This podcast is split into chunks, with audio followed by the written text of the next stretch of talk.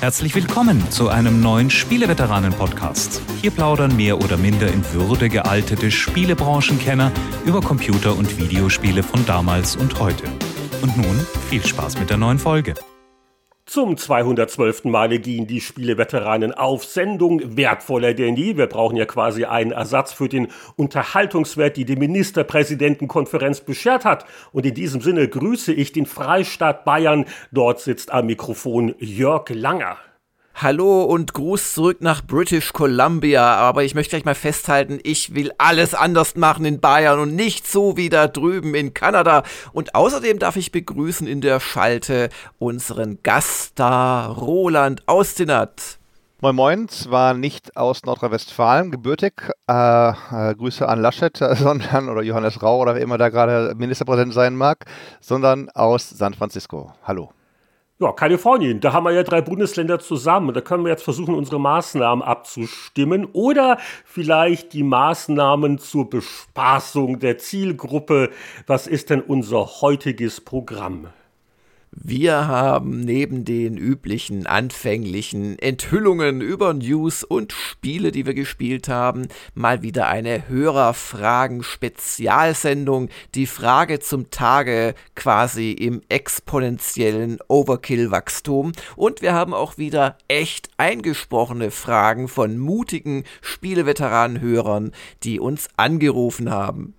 Ja, und wir haben schon ein bisschen äh, gesichtet und gewichtet und äh, wieder mal eine sehr unterhaltsame Mischung geworden. Ich hoffe, die Antworten werden der Qualität der Fragen gerecht. Aber um das zu gewährleisten, haben wir heute unseren geschätzten Altveteranen Roland gebeten, mal wieder vorbeizuschauen. Also vielen Dank.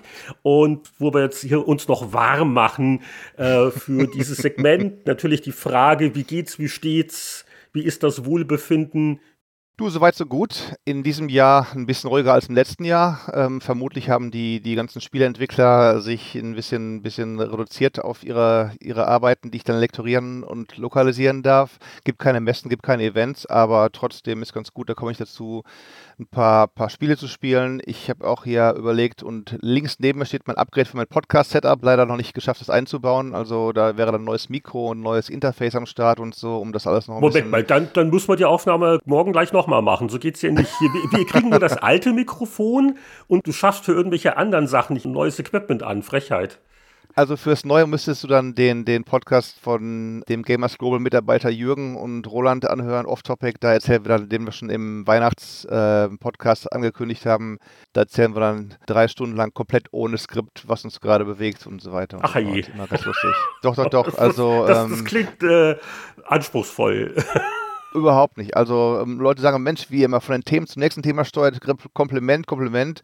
Da sagen wir dann, ja, wir haben kein Skript, nach dem wir steuern können. Wir machen das alles im, im völligen Freeflow, die ganzen drei Stunden. Und so die allgemeine Aufbruchsstimmung in den USA, so aus anderen Ländern, guckt man so ein bisschen neidisch so rüber nach dem Motto, die Wirtschaft und äh, es wird mehr geimpft. In, in, in Texas sind die Baseballstadien gefüllt. Gut, das ist eine andere Ecke, aber äh, ist so auch bei dir so im Umfeld Optimismus wieder ja. Spürbar? Aber in Texas nur beim ersten Mal. Beim nächsten Spiel waren in dem Stadion 50.000 reinpassen und noch 3.000 drin oder 3.800 drin. Ähm, wir machen so langsam auf nach 15 Monaten Lockdown. Es dürfen seit ein paar Wochen Restaurants wieder öffnen mit, mit irgendwie 25 Prozent. Bei kleineren, wovon es hier wirklich sehr, sehr viele gibt, wisst ihr beide, ihr seid beide öfters mal hier gewesen, kleine und gute, heißt es aber nur ein Tisch wird aufgemacht und dann fahren sich auch die Inhaber, reicht es irgendwie für einen Tisch, mhm. äh, eine Kassiererin und einen, einen Busboy, der abräumt und so weiter einzustellen und so. Also im Schnitt haben halt wirklich 60 Prozent der Läden dicht für immer. Also mein Lieblingsmexikaner ist zu, äh, das beste deutsche Restaurant der Stadt mit dem besten Spätzle ist zu, äh, bei mir in der Straße ein Vietnamese mit leckerem das, das könnte ja mir eine Opportunität eröffnen, wenn ich mir noch schnell von meiner Mutter das Spätzle-Schaben beibringen lasse, dann kann ich da in einem Jahr dann reüssieren in San Francisco, oder? Du kannst gerade Restaurant-Dinges äh, billig bekommen, Restaurant-Immobilien. Ja, ja, ja, das glaube ich sofort, die ja. Straßen durch halt, äh, halt bei ja, Schwäbische Spezialitäten in San Francisco, wenn da sich eine Marktlücke jetzt auftut. Hm? Wenn du mal irgendwie Langeweile hast, das kannst du dann als, als Franchise aufziehen. Das haben die doch vor Jahren, äh, dem muss ich erzählen, im Hardrock Café, äh, nee, Quatsch, Hofbräuhaus, Hofbräuhaus in Las Vegas haben die doch eins aufgemacht. Und du hast dann aber gesehen, der war dann ein, ein, deutscher Chef, also Chefkoch, der hat denen alles beigebracht und dann mussten halt die Amerikaner das Schnitzel schlagen lernen, so mit, mit Holzhammer und so Kleinklopfen und so. Und die waren auch alle sehr zaghaft dabei und der Chef, oh, gib mal her und hat er, ja, so hauen das zu und dann hat er mit, mit Schmackes auf die Schnitzel gekloppt, dann die, dass die schön, schön platt geworden sind und dann knusprig mit der, mit der Panade dann da hinterher auf den Teller kommen. Also Schnitzel schlagen Spätzle, Schaben, das ist ja schon ein halber Gedichtband. Aber vielleicht machen wir unauffällig die Kurve zu den Branchen-News, bevor alle jetzt Hunger kriegen. Ja, stimmt. Also gerade habe ich so gedacht, ah, wann ist denn Abendessenszeit hier? Aber äh, Branchen-News gibt es ja tatsächlich so einige. Also das, das war ja ganz ungewöhnlich. Zum Beispiel wurde am Samstag, ich weiß nicht, ob euch das ähnlich äh, enthusiastisch gestimmt hat wie mich, aber am Samstag gab es den Age of Empires 4 Fan Reveal Event. Das war eine halbe Stunde voller Live und voller Gameplay. Das einzig Doofe war, es war weder so richtig live noch wurde wirkliches Gameplay gezeigt, aber dafür hat man viel erfahren über die kanadischen Büros von uh, Relic Entertainment in, glaube ich, Montreal, kann das sein? Vancouver. Die, nein, die sind doch bei uns in Vancouver, das weiß doch jeder. Das ist doch Grundschulwissen, das dass nur? Relic in Vancouver ist. Also Jörg. Jetzt bitte gleich den Botschafter äh, mal hier vorbeischicken, dann müssen wir mal drüber reden. Und ähm, halt das Übliche, man hat sich an die Fans rangewanzt und glückliche Menschen in Kostümen gezeigt aus Prä-Corona-Zeiten, wie sie Age of Empires gefeiert haben.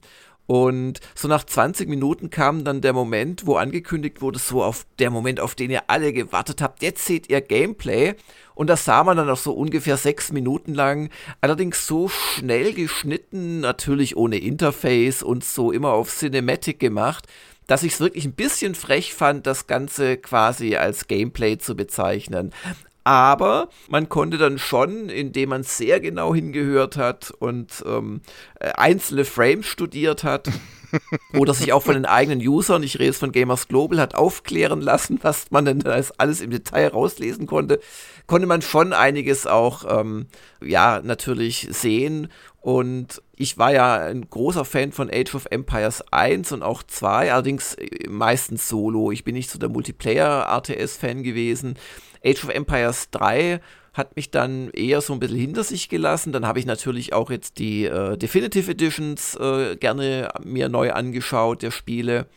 Insoweit bin ich äh, sehr, sehr interessiert in Age of Empires 4, ohne der Superfan zu sein. Und was ich sagen kann ist, also es wird wieder so eher im Mittelalter spielen, allerdings äh, ja schon mit ein bisschen anderer äh, Schwerpunktsetzung als Age of Empires 2, das ja auch im Mittelalter spielte. Es wird aber wieder quasi dieselben Ages geben, also äh, Castle Age, Imperial Age und so. Und sie haben eine der vier geplanten Kampagnen enthüllt. Das wird William the Conqueror sein, also der William oh. of Normandy. Und das fängt wohl an mit der Schlacht von Hastings, wo ja bekanntlich äh, die Vorentscheidung fiel, dass die Normannen äh, die neuen Großbefehlshaber wurden in England gegen die Angelsachsen. Und es wird aber damit dann nicht enden, sondern man wird dann auch mit aufständischen äh, Nordvölkern, keine Ahnung, Schotten, Pikten, was da so rumlief, zu der Zeit noch ähm, zu tun haben, die dann die Stadt York erobern. Und da wird es also dann Missionen geben in der Kampagne. Und es wird auch rüber nach Frankreich gehen. Sie haben es zwar nicht explizit gesagt, aber das klang für mich dann schon so, als würde das doch mehrere hundert Jahre umspannen und auch den hundertjährigen Krieg quasi einschließen. Rückfrage vom äh, Nicht-Experten im Genre. Jetzt gibt es ja die doch sehr gute Definitive Edition von Age of Empires 2. Was sind denn jetzt bei diesem Age of Empires 4 die wesentlichen Vorzüge? Sieht das nur noch hübscher aus oder gibt es da auch spielerisch neue Dinge, die zu erkennen sind? Ähm, ich finde, es sieht nicht mal hübscher aus. Also Sie gehen halt einen äh, schönen, gefälligen, bunten Look, der sich aber so ein bisschen an diesem ja in vielen Genres mittlerweile üblichen cartoonischen Look äh, sich da Elemente rausgreift. Und sie schielen da, glaube ich, auch schon sehr nach Asien mit. Also es wird auch garantiert mindestens eine Kampagne in äh, Asien spielen. Und zwar haben sie nämlich auch noch als neue Fraktion und erstmals in einem Age of Empires ein äh, indisches Sultanat vorgestellt. Und dann haben sie auch immer wieder Mongolen und Chinesen gezeigt. Also ich denke mal, es wird eine indische Kampagne geben und es wird eine chinesische Kampagne geben, dann die normannische Kampagne und dann wahrscheinlich noch eine in Europa. Das wäre jetzt so meine Vermutung.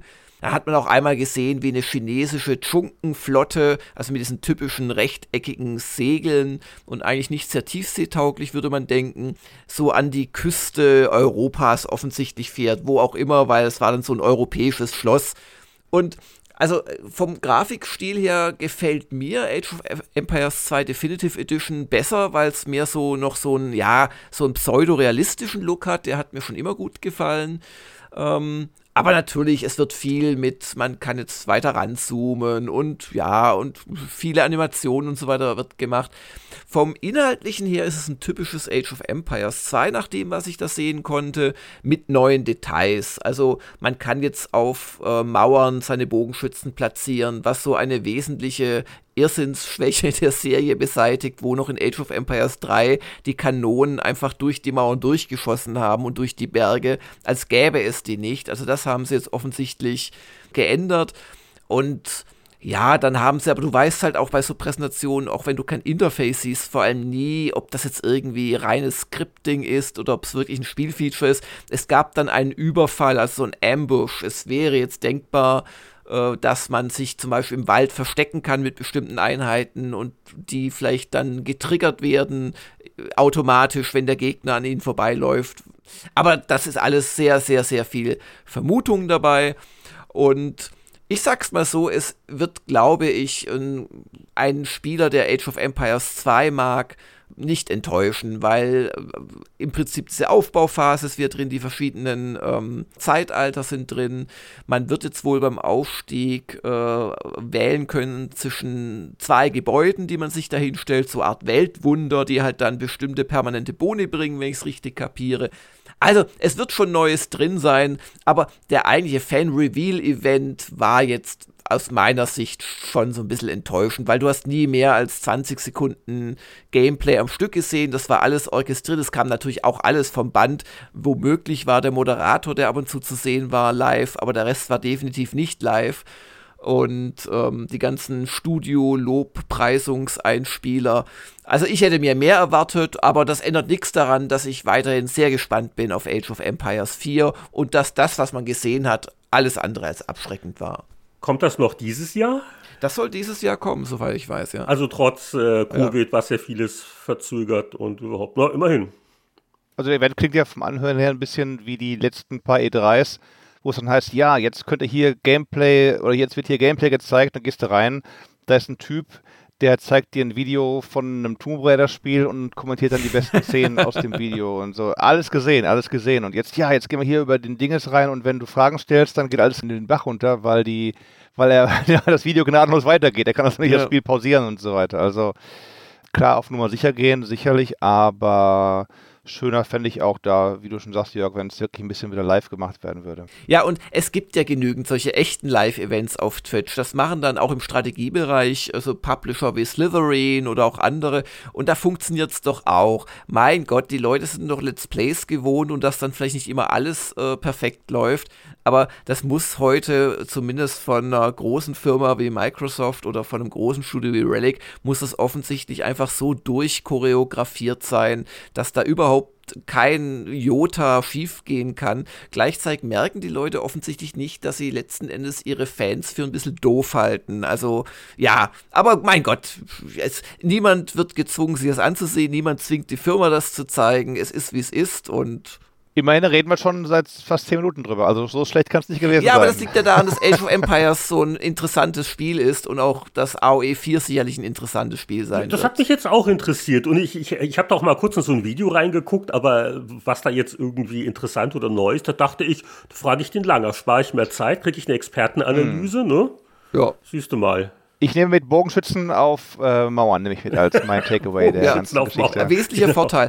Und es sind wieder Elefanten drin, ganz wichtig. Heißes Öl wahrscheinlich auch, ja. oder heißes Öl in, in, Töpfen runterkippen auf die, auf die Leute. Äh, heißes Öl wichtig für die Zubereitung der Panade für das geklopfte Schnitzel.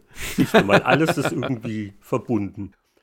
Ich habe eine Meldung, wo es sogar was schon zu spielen gab. Also, ich sag jetzt nicht, dass man bei Activision Blizzard aufmerksam immer den Spieleveteranen-Podcast hört und alles umsetzt, was wir da fordern. Aber als wir vor wenigen Wochen die Blizzard Arcade Collection besprochen hatten mit dem geschätzten Kollegen Stefan Freundorfer, war ja einer der Kritikpunkte, hm, also wenn sie schon hier einen auf Blizzard-Geschichte machen, warum dann nicht auch den Vorgänger von Rock'n'Roll Racing dazu packen, RPM Racing, oder den Nachfolger von Lost Vikings, Lost Vikings 2. Die Spiele gab es nicht und jetzt, push, sie sind da.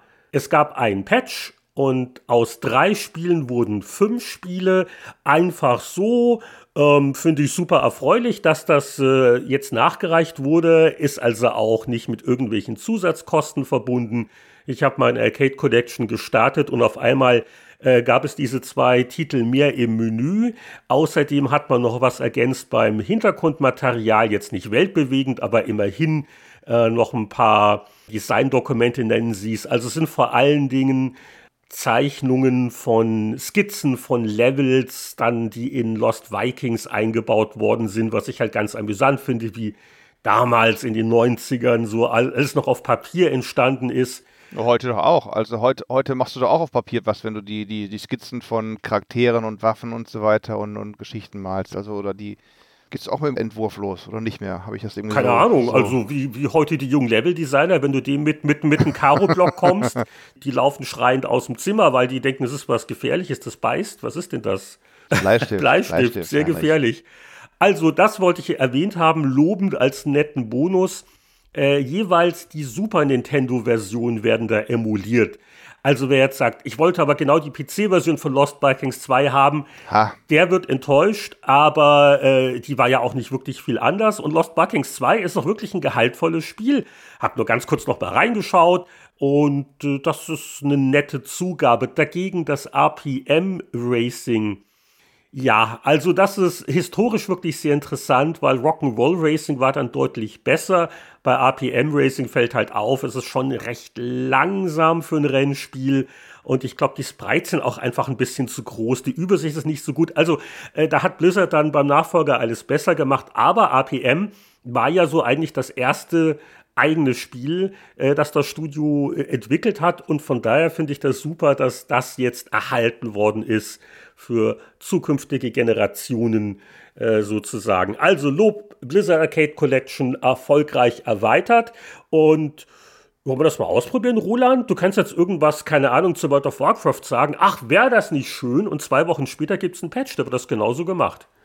Hm, wäre das nicht schön, wenn Leute, die das Spiel also ganz zu Anfang in der Beta gespielt haben, zu jeder neuen Erweiterung ein Jahr gratis spielen genau. dürfen. Also, jetzt, irgendwo in Kalifornien sitzen sie da mit ihren Kugelschreibern und Karo-Blöcken und schreiben das Wie, wie hat er das gemeint? Das muss ja auch noch interpretiert werden. Wie meinte das der Roland? War das etwa kritisch gemeint oder sogar ironisch?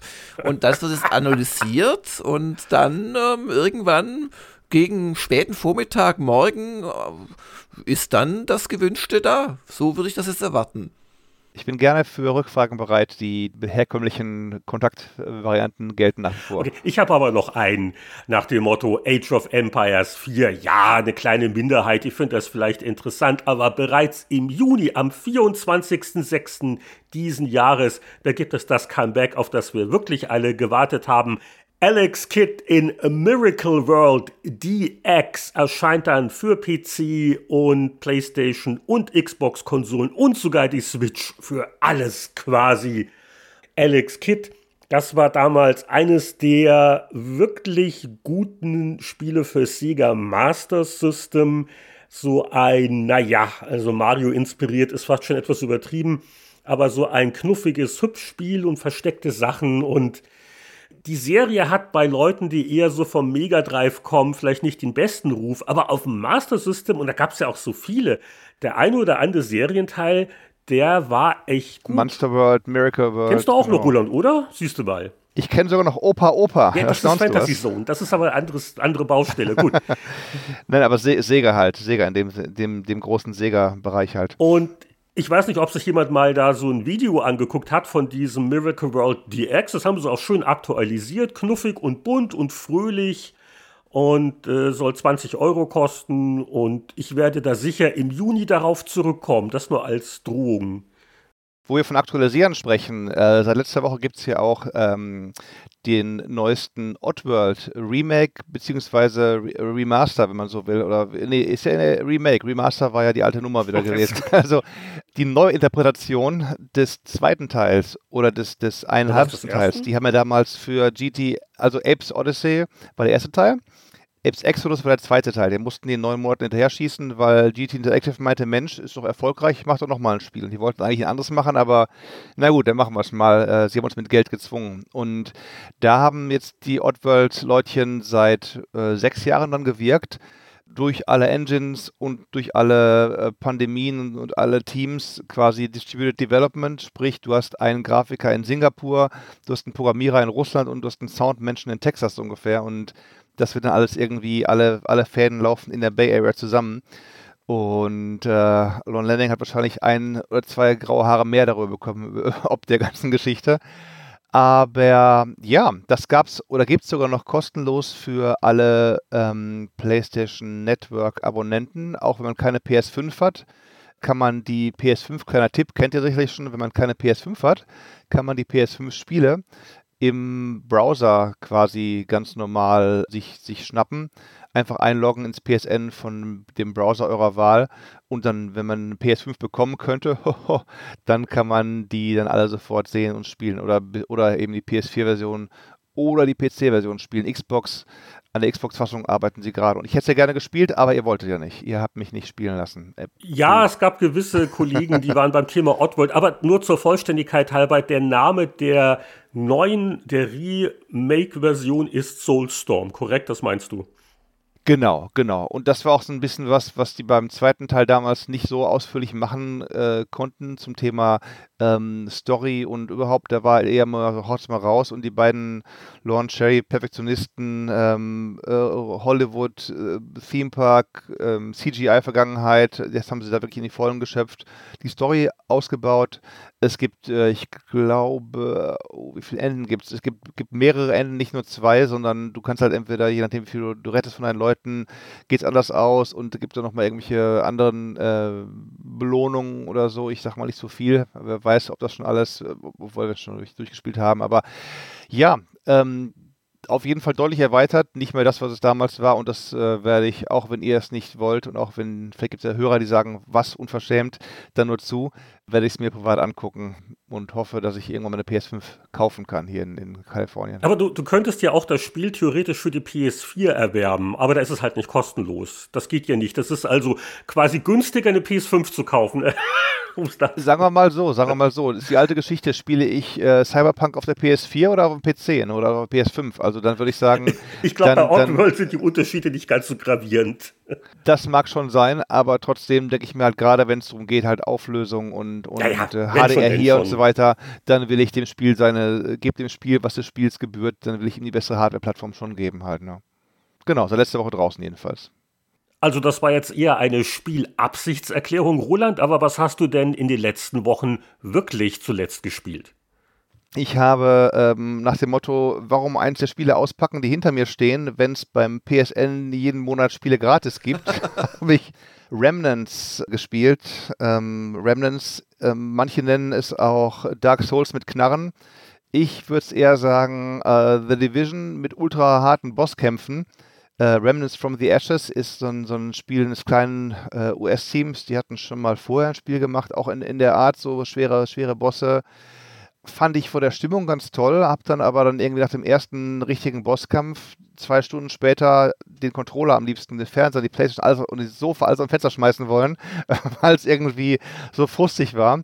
Äh, Motto, der Boss kommt auf dich zugerannt, er schlägt zu, du musst im richtigen Iframe dich ducken oder wegrollen oder in den Boss reinrennen oder zuschlagen. Das geht ja dann irgendwann noch eines Tages. Aber um das Ganze noch schwerer zu machen, kommen alle paar äh, Sekunden zielsuchende Pilzsprengbomben auf dich zu. Du musst also vom Boss ablassen, diese Sprengbomben abschießen. Und ich habe dann in diversen Foren äh, ein bisschen geschaut. Ich denke mir, ich kann doch nicht so, so, so, so schlecht sein. Und manche sagen, ja, geht gut, okay. Andere sagen, ja, das ist also schlecht gemacht. Das ist also der härteste Boss des ganzen Spiels gleich zu Anfang. Härtester, härterer Boss als fast alle in, in Dark Souls 3 und so. Und da dachte ich, okay, gut, ich bin so schlecht doch nicht. Und habe dann äh, artig aufgelevelt noch so ein bisschen, auch wenn dann die, die späteren Bosse schwerer werden, weil die ihren Schwierigkeitsgrad an deiner Rüstung quasi und deinen Waffen ausmachen, die du hast gerade. Aber dann habe ich auch noch online, kannst du spielen mit anderen Leuten. Andere Bosse mit denen umgehauen in deren, deren Spielwelt. Drops bekommen, mit den Drops neue, neue Mods gebaut, neue Waffen gebaut. Und ich habe eine Mod gebaut, mit der kann ich aus meiner Waffe zwei Monster rausschießen, die den Boss angreifen und so ich einen niedergebrannt und, und war dann erfreut. Aber ja, hab, hab so das dann ist mal gerade pausiert, weil ich da dachte, gut, die grauen Haare und das Haare ausreißen muss pausieren und ich habe jetzt wieder gespielt. Man glaubt es nicht, nach dem Motto, warum die äh, modernen Fassungen spielen, wenn man auch die PS3 angeschlossen hat. Uncharted. Oh. Den ersten Teil. Äh, dachte mir, Mensch, guck doch, doch mal irgendwie Pokale hier und, und, und Sachen oder, oder Achievements oder wie sie heißen mögen im, im Sony, Sony-Sprech ja, und, und muss sagen, ist gut gealtert. Die, die so, so Springszenen und äh, schon spektakuläre Setpieces, ich krabble rücklings an irgendeinen äh, Küstenschlössern äh, rauf und so und alles prima.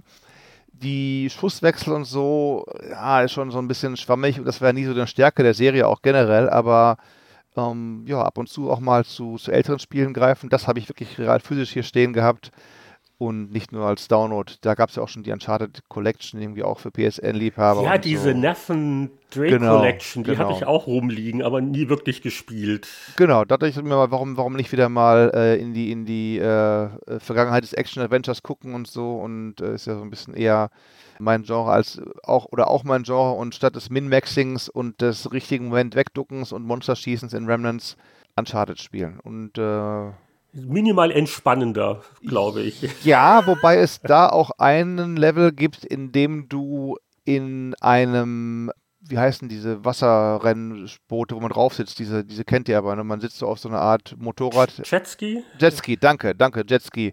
Fährst du eine Stromschneller nicht runter, sondern rauf, auch keine Wasserfälle rauf und, und äh, die Steuerung die habe ich wirklich, da habe ich vor die Wand geschlagen und wirklich physisch, weil ich dachte, das kann doch alles nicht wahr sein, weil dann teilweise musst du nämlich anhalten, es kommen noch Gegner, die musst du dann abschießen, zwar unbegrenzte äh, Munition, Gott, Gott sei Dank, aber dein Boot driftet weg inzwischen und dann hast du die umgehauen. Dann werfen die Fässer mit, mit Benzin ins Wasser. Wenn du mit denen kollidierst, fliegst du auch in die Luft. Da musst du also die Gegner abschießen, musst die Fässer abschießen, musst dein, dein Jetski äh, auf Position halten.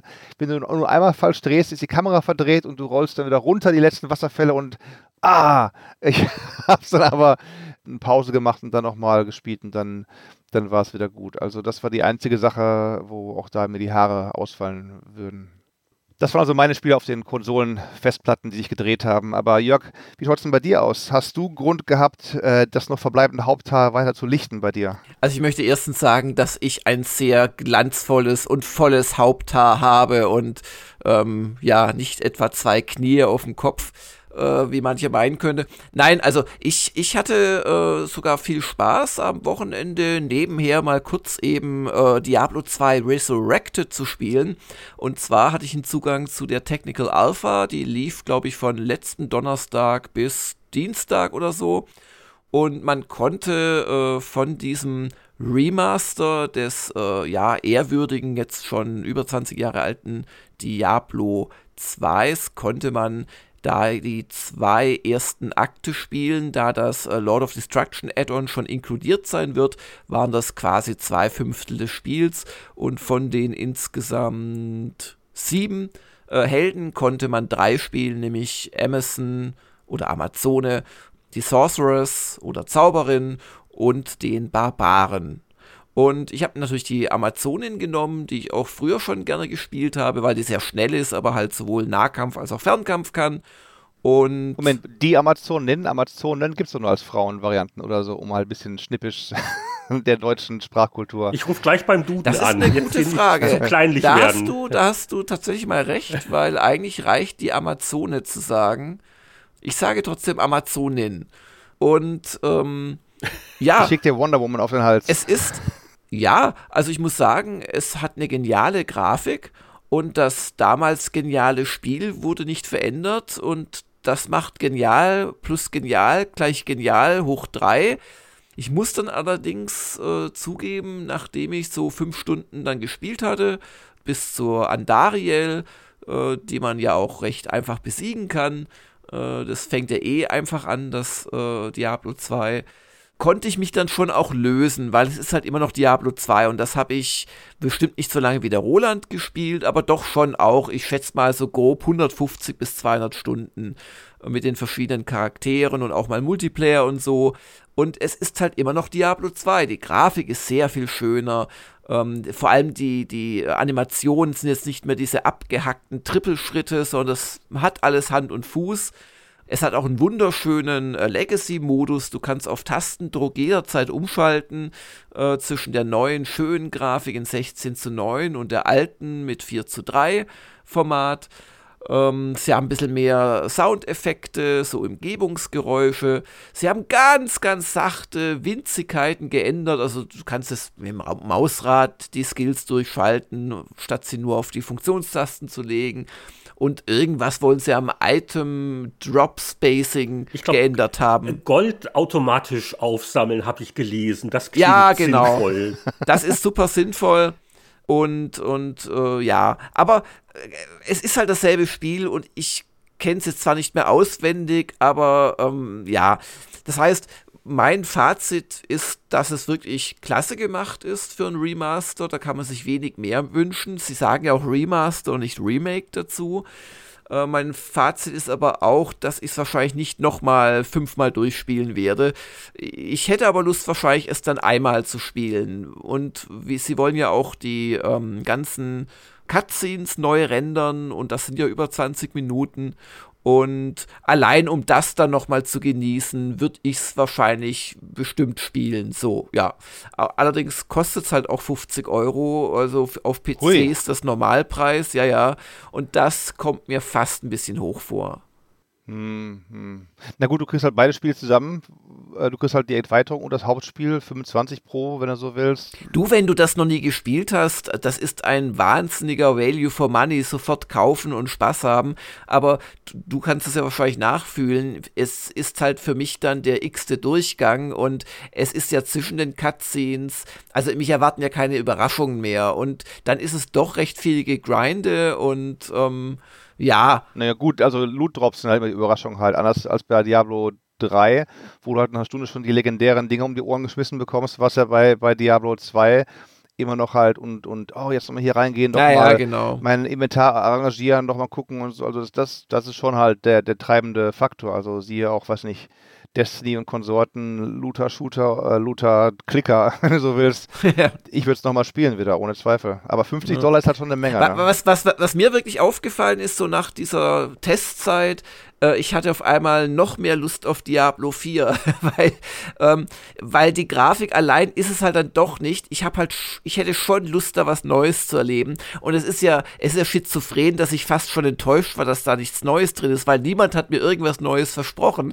Aber trotzdem habe ich mich nach was Neuem gesehnt. Und das heißt für mich, ich hoffe jetzt, dass Diablo 4 dann, also ich werde sicherlich dann dieses Jahr, das kommt ja irgendwann raus dieses Jahr, äh, werde ich da einen Durchgang machen mit Diablo 2 Resurrected.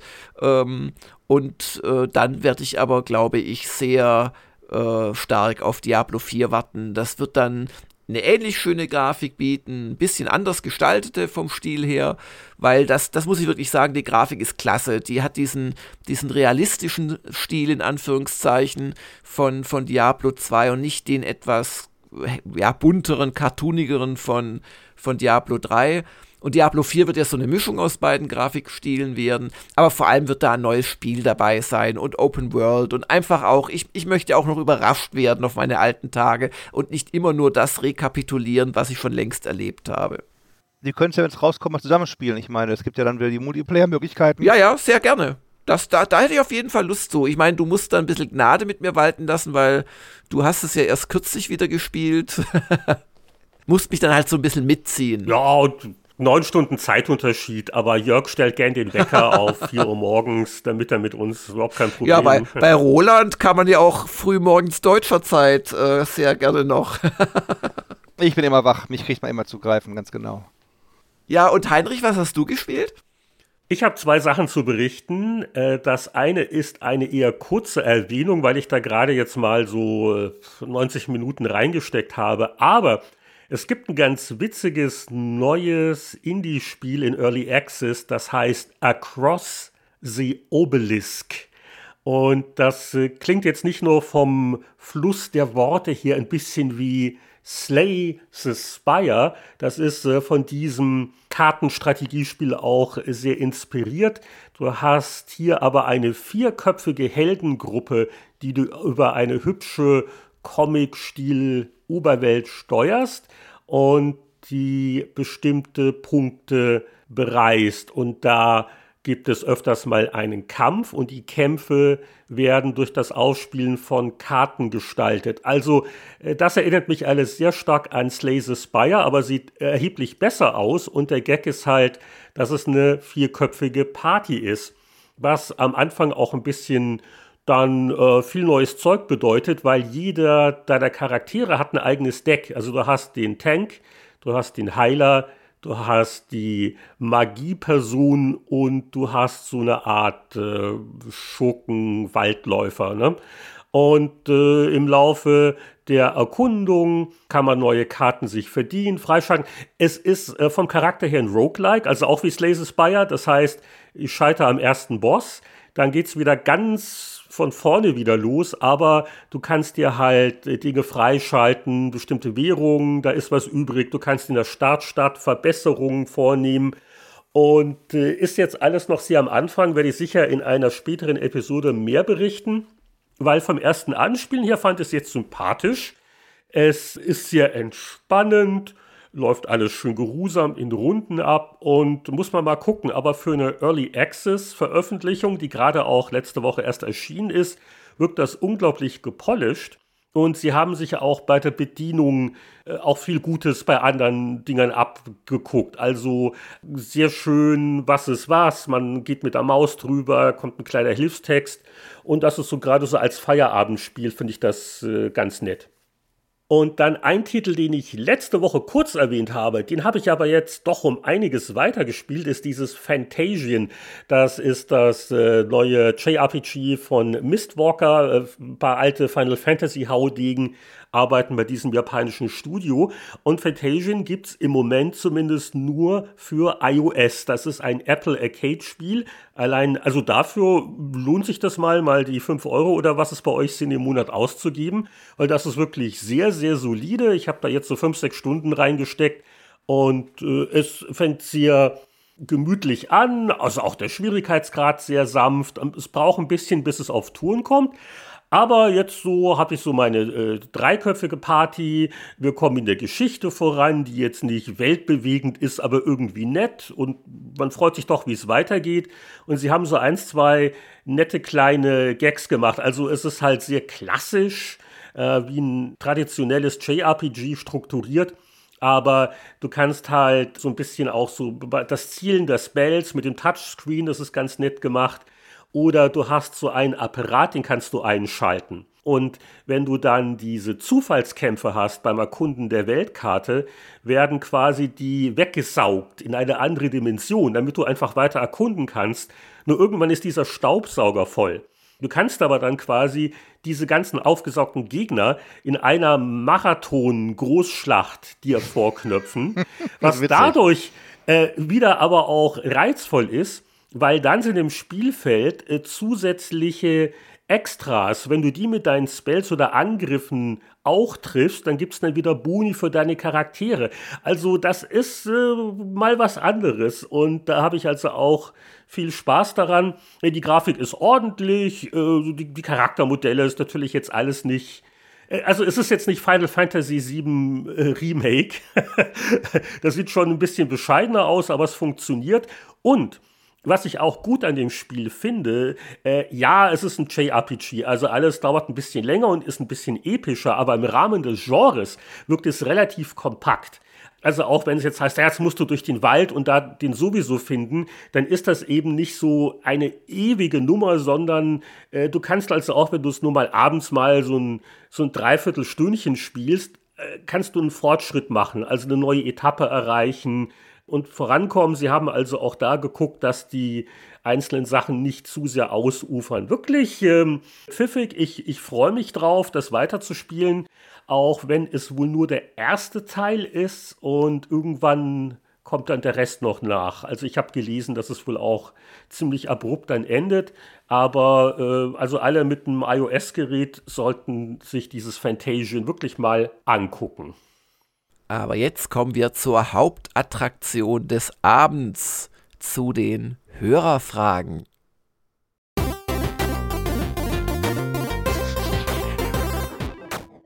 Hörerfragen, Veteran, Antworten. Eine liebgewonnene Tradition bei uns und dieses Mal gibt es wieder ein Spezial. Und wir haben viele, viele Fragen von euch bekommen auf Spieleveteranen, auf Patreon patreon.com slash Spieleveteranen und sogar so richtig auf unserem Anrufbeantworter. Modernste Technologie. Roland, dass wir das noch erleben dürfen, oder? Richtig gesprochene Worte. Ich habe noch einen Anrufbeantworter mit Kassette hier. Der nimmt es auf Kassette und nicht auf Chip auf. Wenn der Strom ausfällt, habe ich, hab ich trotzdem noch alle Anrufer für immer erhalten. Ja, aber unser Anrufbeantworter, der war auf Skype und äh, ja, mit diesen Fragestellern wollen wir anfangen und dann machen wir fröhlich weiter. Und keine Sorge, es sind viel zu viele Fragen, um sie alle in einer Sendung beantworten zu können. Wir schöpfen dann wieder die nächsten Wochen und Monate bei der Frage zum Tage in den normalen Podcasts aus diesem reichhaltigen Fundus. Aber hier ist unser erster Anrufer. Ja, hallo, hier ist der Benjamin. In einer der letzten Ausgaben ging es um Heinrichs letzten Spieletest. Da hat er scheinbar nebenbei irgendwie nach Dateien gesucht. Zumindest habe ich da den Eindruck gehabt. Ähm, dazu meine Frage in die Runde der anwesenden Spieleveteranen. Habt ihr noch alle oder einige eurer früheren Tests digital vorliegen? Oder irgendwie Highlights? Könnt ihr denn die teilweise wahrscheinlich älter als 30 Jahre alten Dateien auch noch öffnen? Dankeschön. Das ist eine sehr gute Frage. Also digital vorliegen, da kann ich schummeln natürlich mit dem archive.org, da sind alle PC-Player-Tests vorhanden äh, oder Videogames und wie sie alle heißen mögen. Ich habe noch die beiden Stories da, mit denen ich mich 1993 bei der Player beworben habe. Die sind noch als Word-File auf meinem PC gespeichert.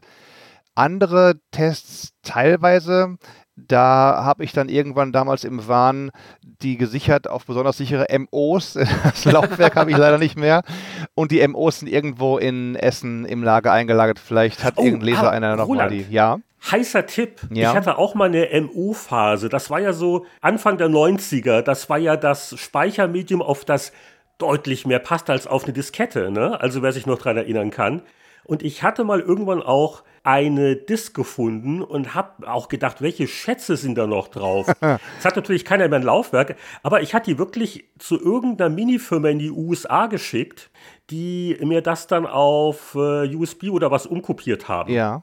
Es war aber nichts Dramatisches drauf. Ich dachte, Mann, da sind jetzt hier die Frühdokumente von Tralala.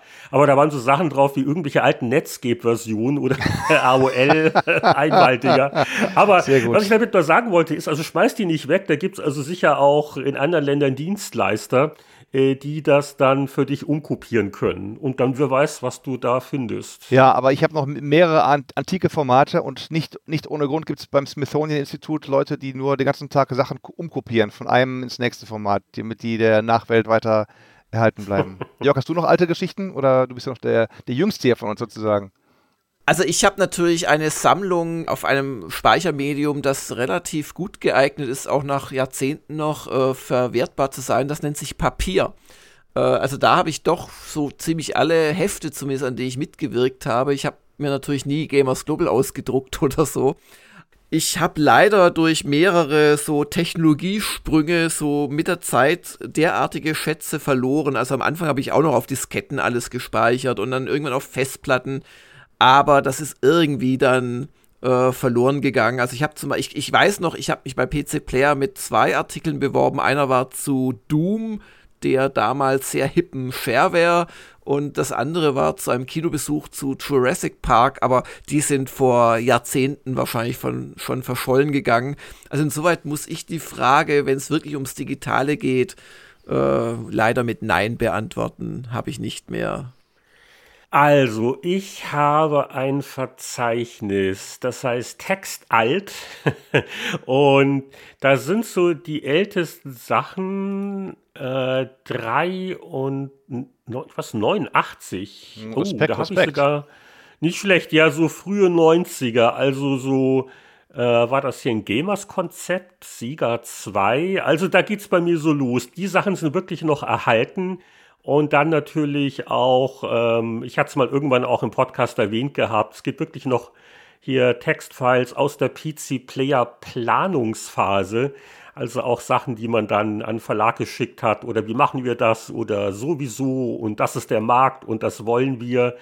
Dann die äh, Auswertung der Umfrage in Powerplay im Frühjahr 91. Also da geht's bei mir los die Powerplay-Ära, also die 80er sind leider nicht erhalten geblieben, äh, aber das weckt natürlich die schöne Erinnerung, wie wir damals Artikel abgegeben haben. Wir waren ja sehr modern. Also ein Artikel, da wurde in eine Klarsichtshülle gesteckt. Zum einen ein Ausdruck, aber auch schon eine Diskette. Da war Markt und Technik für seine Zeit schon sehr auf der Höhe, dass da ähm, überhaupt auf die auf dem IBM-PC äh, geschriebenen, am Anfang war es WordStar, dann Word-Dateien, dass die überhaupt schon äh, da verarbeitet werden konnten. Aber ich glaube, der Ausdruck war wichtig, weil die Gegenlesinstitutionen, die Korrektoren und Lektoren, äh, da wurde, glaube ich, noch auf Papier gearbeitet, mhm. so ungefähr. Mhm. Aber äh, eine von diesen, das war natürlich schön, wenn ich hier noch so meine Diskette hätte. Mein allererster Happy Computer Artikel auf diesem Medium. Aber gut, das ist das. Aber ja, Könntest und, du bestimmt teuer versteigern. Und digital, was Roland schon gesagt hat, also wir haben, glaube ich, alle äh, PDFs der alten Hefte, die äh, glücklicherweise ja von der Community mal irgendwann eingescannt worden sind. Das ist natürlich toll. Aber ja, das sind so meine frühesten richtigen Ur-Word-Dateien, die ich noch rumliegen habe. Ich habe gerade mal geschaut, meine beiden sind noch äh, vom 5.2.1993 äh, meine beiden Bewerbungsartikel Pushover damals, äh, Test und dann ein Artikel zum Thema Softwareimport selber kaufen in den USA und dann die Preise im Vergleich USA, Civilization, 45 Dollar, in Deutschland mit Mehrwertsteuer 85 Mark. Marktpreis in Deutschland 104,95. Also interessante Sachen hier. Ähm, geh noch auf. Kann ich noch öffnen. Word 97. Wow, hier Redaktionskonzept Powerplay. Potenzial, Produktbranche. Hier Spielesoftware, Heimcomputer mit Marktdaten für 88. Da, das ist schon. Heinrich, ich kann deine Faszination mit deiner eigenen Arbeit von vor Wahnsinn. 100 Jahren echt nachvollziehen, aber lasst uns doch in die Jetztzeit zurückkehren zur nächsten Userfrage. Und äh, die kommt, wenn ich da richtig vorgehört habe, aus der Schweiz. Hallo zusammen und ein herzliches Grüezi aus der Schweiz. Mein Name ist Valentin Müller und Heinrich hatte vor kurzem ja erwähnt, dass die Videogames das 30-jährige Jubiläum Ende März gefeiert hat. Meine Frage geht daher primär an Roland und an Heinrich. Was kommt euch in den Sinn, wenn ihr das Stichwort Videogames respektive das Spielemagazin hört? Nochmals herzlichen Dank äh, an die Spieleveteranen. Ihr macht's wirklich toll. Es ist spannend, euch zuzulauschen. Und äh, Jörg und Heinrich, ihr ergänzt euch beide sehr gut, auch was die Themen angehen. Und äh, ein Schmunzeln, beispielsweise beim Sonic-Film, kann ich mir ab und zu nicht verkneifen. Macht's gut, bis bald. Ja, Grüezi zurück in die Schweiz, in die Schweiz, ähm, ins Kanton, man weiß nicht, welchem Kanton angerufen wird. Ich antworte mal ganz kurz und dann mache ich einen Schwenk zum anderen Podcast von Benedikt mit Sönke, die wir doch, und Alex Olmer, da haben wir gesprochen über das Thema Videogames.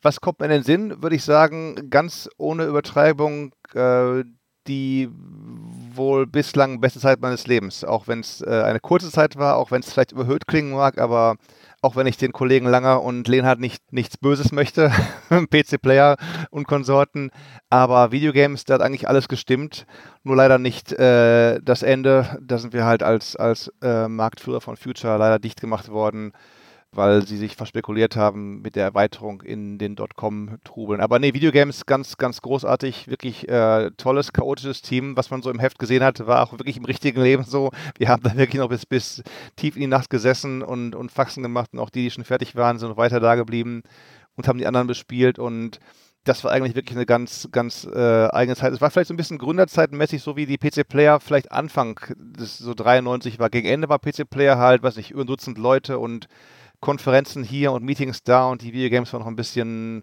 war noch ein bisschen mehr so die, die, die Goldgräberstimmung miterleben, die ich in den 80ern nur in Heften selber als Sekundär miterleber erleben durfte, wenn das irgendwie Sinn ergibt. Also ich muss ja zugeben, dass ich bei Videogames wirklich erstmal an das Medium an sich denke und dann, ach ja, es gab auch eine Zeitschrift, die hieß so, eine unter vielen. Äh, aber was ich nicht ganz kapiere bei der Frage, war das mit das Spielemagazin. Ist das eine Anspielung auf irgendwas, was ich gerade nicht kapiere? War das vielleicht das, der Untertitel von Videogames, das Spielemagazin, ganz zu Anfang? du musst es doch wissen, du hast ihm so geschwärmt. Das Spielemagazin. Oder vielleicht, was uns da einfällt, nach dem Motto, das Spielemagazin. Ja, also ich, ich glaube, ich würde immer noch Powerplay sagen. Das ist, ist so die erste Liebe, ne? Da kommt man nicht drüber hinweg. Ja, das Spielemagazin das Magazin für PC-Spiele, äh, aber PC-Spieler, ja, äh, das Spielermagazin schon sicherlich, sicherlich Powerplay, würde ich schon sagen. Also da mit groß geworden und überhaupt würde ich schon auch zustimmen. Das Spielmagazin Powerplay. Oder, ja, Telematch, nee, das war nicht, nicht, nicht so viel, nicht, war schon zu obskur mehr. Ja, ja doch, doch Powerplay. Dann darf ich zur nächsten Frage überleiten. Die kommt vom Jens Mertelmeier. Glaubt ihr, dass man sich wieder einmal trauen wird, in deutschen Lokalisationen durchgehend Gebrauch von sprachlichen Akzenten und Dialekten zu machen? Im Fantasy wettern Zwerge zum Beispiel oft in Schottisch, während Elfen jetzt eher wie britische Aristokraten klingen. Die Frage geht ganz besonders an Herrn Austinat, der auch schon bei der wirklich hervorragenden Übersetzung von Skyrim seine Finger mit dem Spiel hatte. Da wurde in der englischen Fassung ja auch stark mit Dialekten gearbeitet. Dankeschön. Ähm, Akzente und Dialekte ist eine spannende Frage. Ähm, würdest du dir wirklich wünschen, ähm, bayerische Orks zu haben oder, oder äh, schwäbelnde Elfen und so, ist immer die große, große Frage. Also klar, äh, du hast dann schottische, schottisch fluchende Zwerge, wie du schon sagst und so, das passt gut. Hm, Im, Deutschen schwierig, denke ich mal halt. Also es kann halt oft in die Hose gehen, wie in Airplane, dass du halt bayerisch sprechende äh, Schwarze, weil die ja auch irgendwie aus den Südstaaten kommen und Bayern auch ein Südstaat ist, aber ähm, ich weiß nicht, das, das sind fast zwei Paar Schuhe, also eine Textübersetzung und dann wie sprechen die Sprecher? Also so, wenn wirklich was dann auch aufgenommen wird. Das ist ja fast eine Wissenschaft für sich. Also die haben wir dann schon. Ich habe neulich erst wieder äh, ein paar, paar Zeilen von Bill Wissen. Das ist ja die, die äh, Lord of the Rings Version. Ähm, sind es Goblins? Sind's, nee, sind keine Goblins. Goblins sind auch Goblins, oder sind es doch die Goblins? Ich habe Nacht nicht so viel geschlafen, aber Bilbisse jedenfalls, die sprechen ja auch so ein bisschen depperter. Die haben halt nicht unbedingt Artikel, die sie nutzen, sondern dann geht es halt alles so mehr so du kommen her, äh, hier die jetzt, ich dir zeige einen Geheimgang durch, durch Berg oder sowas. Also das kann man schon machen. Also das im Sinne hm. von. Ja, das ist jetzt kein Dialekt in dem Sinne, das ist ja, also das ist Randtordeutsch, nenne ich es ja immer gerne. Also ich glaube, das Problem ist, also wenn ich auch an die, an die starken Akzente in Baldur's Gate äh, denke, dass halt so ein sechselnder Zwerg nicht unbedingt vielleicht dasselbe auslöst im normalen Zuhörer wie der schottisch sprechende Zwerg im, im Englischen. Aber das dazu, ich bin ja kein Muttersprachler im, im Englischen, weiß ich da zu wenig drüber. Ich weiß nur, dass mich das extrem gestört hat. Also ich habe da nicht gedacht, oh fein, die haben sich da was überlegt und Nee, ich habe da nur gedacht, um Gottes Willen, was ist denn das für ein Sachsen-Slang? Und ich darf das, wie schon oft gesagt, sagen, ich komme aus Schwaben, auch die äh, äh Schwabe haben kein schöner Akzent, weil das, das klingt einfach für die meisten anderen in Deutschland. Und ich, ich weiß halt nicht, ob in, im, im, im Deutschen dann nicht die quasi Bundesland- oder, oder Region-Herkunft zu sehr überlagert, was das Ganze im Spiel ausdrücken soll. Aber das Beispiel vom Jens ist ja auch, dass gerne, und da hat er recht, dass ja gerne so, so, ja, Elfen zum Beispiel mit britischem Akzent gesprochen werden und dass man ja, glaube ich, so britischen ja, ein bisschen, bisschen wohlformuliertere Sprache auch gerne als aristokratisch äh, wahrnimmt. Aber sowas hast du ja im Deutschen eigentlich nicht, oder? Ja, König von Hannover und man spricht hohes Hochdeutsch. Also, also so hamburgerisch. Am ehesten, so. denke ich wirklich, kann man sich rausmogeln mit der ganzen Sache durch Betonung. Also wenn man es zu nüchtern liest, wenn man es einfach nur so liest, als wenn man die Nachrichten lesen würde. Einen Charakter gibt es ja auch bei, bei vielen Spielen ist ein, ist ein äh, Shot in the Stove, wie wir, wie wir dann sagen würden. Man sollte schon, wenn es irgendwie ein, ein, Kämpfer ist, sollte der auch mal ein bisschen, bisschen kämpferischer klingen. Oder wenn es irgendwie ein, ein Zauberer ist, dann sollte der auch vielleicht ein bisschen ätherischer klingen und, und sprechen halt. Da kann man wirklich ja, ja. viel aus der, aus der Sprachregie machen halt. Wenn die Leute nur das Ganze irgendwie runterlesen, nun verzaubere ich dich. Oder man kann sagen, jetzt verzaubere ja, ich dich. Ich glaube, also, darum geht es ja auch nicht. Es geht ja explizit darum, ob, ob so regionale Dialekte. Akzente und Dialekte. Genau, ja. Also ich sehe es ähnlich wie Jörg. Ich glaube, im Deutschen ist da einfach nichts etabliert genug, dass es funktionieren würde. Und deswegen, also bei Baldur's Gate 1, man hat sich sicher was dabei gedacht und Mühe gegeben, aber es hat einfach nicht funktioniert. Und deswegen würde ich bei deutschen Lokalisierungen auch eher zur Zurückhaltung mahnen äh, was das angeht. Und selbst, selbst bei englischen Sachen, also ich habe bei Dragon Quest 11 eine Weile gebraucht, um mich da an die verschiedenen englischen ähm, Akzente zu gewöhnen oder Nordenglisch oder Schottisch, was das sein sollte. Da haben sie auch sehr dick aufgetragen nach dem Motto, ist mir das schon äh, zu viel äh, für, für, für meine Fantasy-Welt? Das ist so eine Geschmackssache. Ne? Ja tolle Fantasy, als letztes Wort von mir zu dem Thema, tolle Fantasy-Loka-Sprache ist Icewind Dale, der erste Teil. Kann ich sehr nochmal empfehlen, wer Lust hat, den zu spielen. Generell tolles Spiel, leider ein bisschen untergegangen, weil parallel dazu Diablo 2 erschienen ist in einem Jahr. Aber das hat eine ganz, ganz, habe ich auf Deutsch gespielt, auch privat. Das hat eine ganz tolle deutsche Lokalisation. Wirklich auch gerade Grad der Welt oben, Kundaha und so. Ganz, ganz toll. Oh, und weil es der Jens anspricht, äh, Roland, äh, hast du noch explizite Erinnerungen an Skyrim? Das, weil er, er lobt oder er erwähnt zumindest, dass da ja auch stark in der englischen Fassung mit Dialekten gearbeitet wurde. Hast du dir da bei der Übersetzung irgendwie Gedanken gemacht? Aber mit der Sprachregie hattest du da eh nichts zu tun, oder? Da habe ich ja privat äh, oder übersetzt, privat ist gut, über, beruflich, übersetzt habe ich die Bücher in einem Spiel und den Rest habe ich lektoriert im Prinzip. Also Bücher generell so eine Sache und die im Spiel war es eher zu sagen, wie können wir halt in, in einem guten halben Jahr meines Lebens die, die Werke von verschiedenen Übersetzern harmonisieren und, und, und gut klingen lassen mhm. im Prinzip halt. Und wie können wir eben dafür sorgen, dass die Welt komplett deutsch ist und dabei nicht blöd ist, sondern halt Sinn ergibt. So Himmelsrand hier, die Jals da und so. Und das, das hat also ganz gut. Da waren wir auch selber happy und, und ein bisschen stolz. Auch der Kollege in Italien, mit dem ich halt, noch bevor wir manche Dokumente aus den USA bekommen haben, haben Kollege aus Italien und ich die politischen Strukturen anhand der Texte versucht herzustellen und zu, zu zusammenzuschreiben und hat auch hinterher, als es fertig war, haben wir gesagt, Mensch, war gar nicht so schlecht, wir mussten minimale, minimale Nachaufnahmen machen dabei. Oder wir etablieren einfach Standards und sagen ab sofort, Zwerge sind bayerisch. Nein, ich glaube, das ist schwer zu vermitteln. Solange sie nicht sächsisch sind. Ähm. Aber jetzt kommen mal hier die wirklich knallharten Fragen vom Anrufbeantworter. Ja, jetzt wird es investigativ von Hörerseite. Die nächste Frage kommt auch von einem Namen, den ein Gastveteran kennt, Janek Meyer. Der ist immer vorne dabei, wenn es um Kommentare und Feedback geht. Und hier ist sie. Ja, guten Tag, liebe Spielveteranen. Ähm, jetzt will ich auch mal die Gelegenheit nutzen, eine Frage hier über den Anrufbeantworter zu hinterlassen. Ich bin ein Hörer der ersten Stunde und äh, verfolge euer Projekt schon lange mit viel Freude. Und in der letzten Zeit habe ich mich immer wieder am Ende der Episoden gefragt, wie schafft ihr es eigentlich so wunderbar harmonisch Tschüss zu trennen? Werden da Noten vorher verschickt, gemeinsam tagelang geprobt, oder nimmt jeder sein Stück auf und es wird hinterher dann per Autotune hingebogen? Ich bin gespannt auf eure Antwort. Auf Wiedersehen. Also irgendwelche Grenzen müssen wir ja schon ziehen hier. Das ist ja ein Industriegeheimnis. Das ist ja hier. Also wollen wir das wirklich? Ach, naja. Aber ich, ich glaube, wir brauchen es gar nicht so spannend machen die Vermutung vom äh, Yannick, äh, die letzte Vermutung, ist relativ nah schon an der Wirklichkeit, nämlich nur, nur lassen wir das Autotune weg. Tagelange Proben? Nein. Genau. Nein, also äh, wir sprechen. Das ist quasi Me Menu-Tunes. Menu-Tunes. Genau, Menu-Tunes. Also wir haben es tatsächlich eine ganze Weile lang versucht zu synchronisieren, so mit Anzählen, so eins, zwei.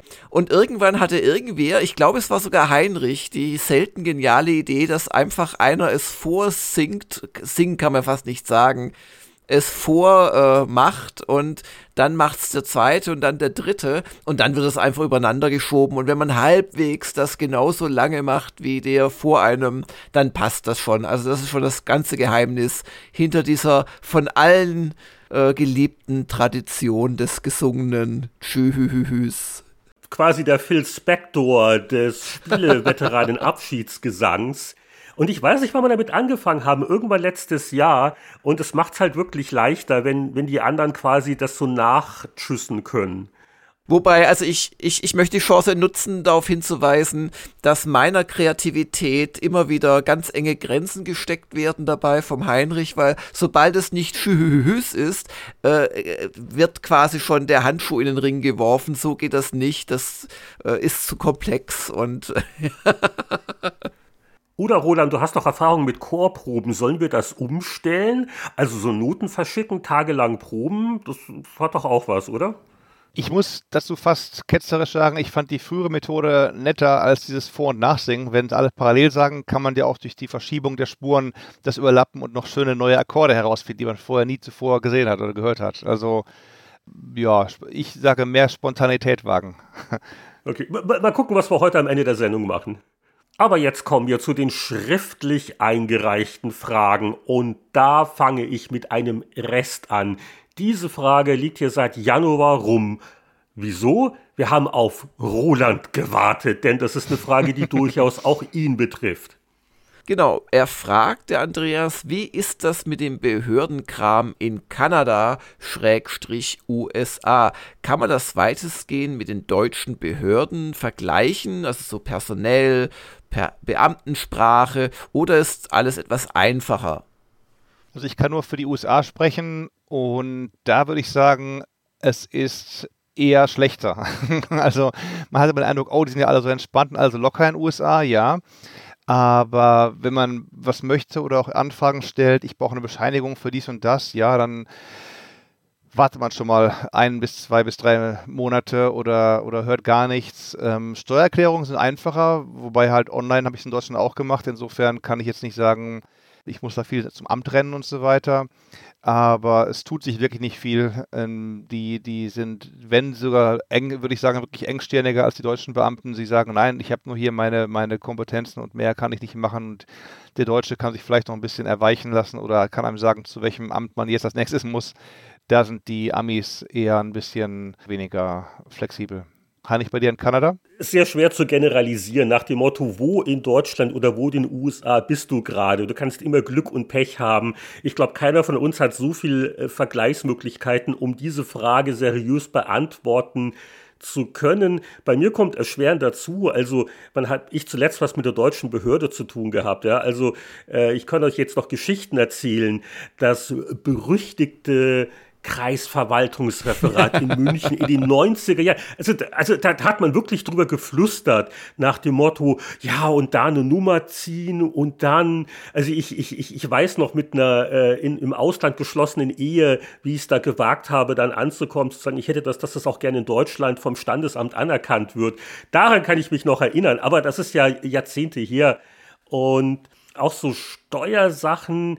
Äh, ich bin jetzt auch 20 Jahre in Kanada und habe wirklich von Anfang an auch mit einem Steuerberater gearbeitet, weil ich fing auch an mit dem Steuerjahr, wo also teils USA noch und teils Kanada und da brauchst du wirklich Beistand. Ich kann es wirklich nicht gut vergleichen. Mein letzter Behördengang hier war eine Führerscheinverlängerung, äh, auch schon ein paar Jahre her und das war ganz sehr locker, entspannt, angenehm, keine Wartezeit und alle waren sehr freundlich. Also ich weiß nicht, ob sich das in Deutschland in den letzten Jahrzehnten gebessert hat. Es gibt ja so ein gewisses Vorurteil, was so den, den Charme äh, bei, auf Behörden betrifft, aber ich glaube, das ist auch wirklich Glückssache. Kann ich, kann ich aber nicht bestätigen, also ohne Vergleichsmöglichkeit zu USA oder Kanada, aber also die, die ganz große Mehrzahl meiner Behördengänge, da, hatte ich immer mit freundlichen Leuten zu tun. Also es gab vielleicht mal im Einzelfall Inkompetenz oder eine, kann ich mich erinnern, die war unfreundlich, aber also wirklich die ganz, ganz große Mehrheit meiner Kontakte der letzten 30 Jahre oder so waren das echt einfach freundliche Menschen, die halt ihren Job gemacht haben und einem nichts Böses wollten. Also wo du sagst Führerschein. Ich hatte mir letztes Jahr einen neuen Führerschein besorgen müssen da gab es hier in der Stadt zum Beispiel gar keine Termine mehr. Die in Monate hinaus habe ich mir einen in der Eastbay geben lassen. Mit Termin habe ich dann trotzdem, ich glaube, drei bis vier Stunden da verbracht, in den Schlangen zu stehen, mit Termin, Ausrufezeichen, äh, während ich dann halt einen neuen Pass brauchte. Da konnte ich der, der Passbeauftragten von der Botschaft eine E-Mail schicken mit einer Kopie meiner Geburtsurkunde, meinte, alles klar, PDF reicht mir halt und so weiter und dann hin, abholen, alles gut. Also das sind schon Unterschiede, würde ich sagen. Also da, da gerade auch, wenn du sagst, eine Botschaft, okay, aber die haben ja auch viel Action. Da sind die Amis trotz allem nicht ganz so zackig. Also das Fazit ist, nur wegen der Behördengänge braucht niemand Ostdeutschland auszuwandern. es ist überall äh, mitunter herausfordernd. Andreas Wanda fragt, neues Spiel, neues Glück. Welche Spiele wolltet ihr nie testen und wart ihr dann bestätigt oder überrascht nach dem Spielerlebnis und musste der Chefredakteur mal ein Machtwort sprechen? Also als Neuanfänger in einem Spielheft kriegst man ja oftmals erstmal den, den, Schund ab, den andere nicht testen wollen. Ach. Die anderen wollen sich an den großen äh, Titeln des Monats versuchen. Und ich weiß dann noch, ich durfte dann irgendwie, bin ich, ach du magst Adventures, hier sind wieder fünf neue Render-Adventures, guck doch mal rein. Oder hier kommt doch einer von GameTech, die haben ein ganz tolles Weltraum, du machst so Wing Commander und dann spielst du irgendwelchen GameTech-Schrott und sagst dir, Mensch, muss es denn wirklich sein und so. Oder hier, guck mal, Gremlin. Gremlin hat auch ein neues, ein neues Weltraumspiel am Start wieder halt und da sagst du irgendwann, okay, jetzt bin ich froh, wir haben wieder neue, neue Leute angehört. Äh, ich möchte dann bitte diese Sachen denen weiterreichen. Und Machtwort hat der Heinrich von mir einmal gesprochen, ganz zu Anfang. Ich weiß noch, erste oder zweite Ausgabe PC Player. Mag auch schon ein bisschen später gewesen sein. Da habe ich ein Footballspiel, 96 war das, glaube ich, äh, getestet und habe dann irgendwie die Bowls, es gibt ja nicht Super Bowl, gibt das Cotton Bowl, das so und so viel Bowl und so weiter und das weiß ich noch wie heute, da habe ich dann irgendwie das falsche Bowl erwähnt und so und dann Heinrich dann im Zimmer, komm mal rein, wie kannst du das verwechseln, das wird tausendfach gedruckt und so weiter, das muss ein richtiges Bowl sein und so. Okay, gut, seitdem äh, gucke ich solche Sachen nochmal doppelt nach, das hat sich bei mir eingeprägt. Ah, Moment mal, aber Machtwort, denke ich, hier bezieht sich darauf, dass was man, man spielen einem was aufdrückt. Ja, ja, genau. Das wird jetzt getestet. Ah, ja, so okay, okay, okay, okay. Ja.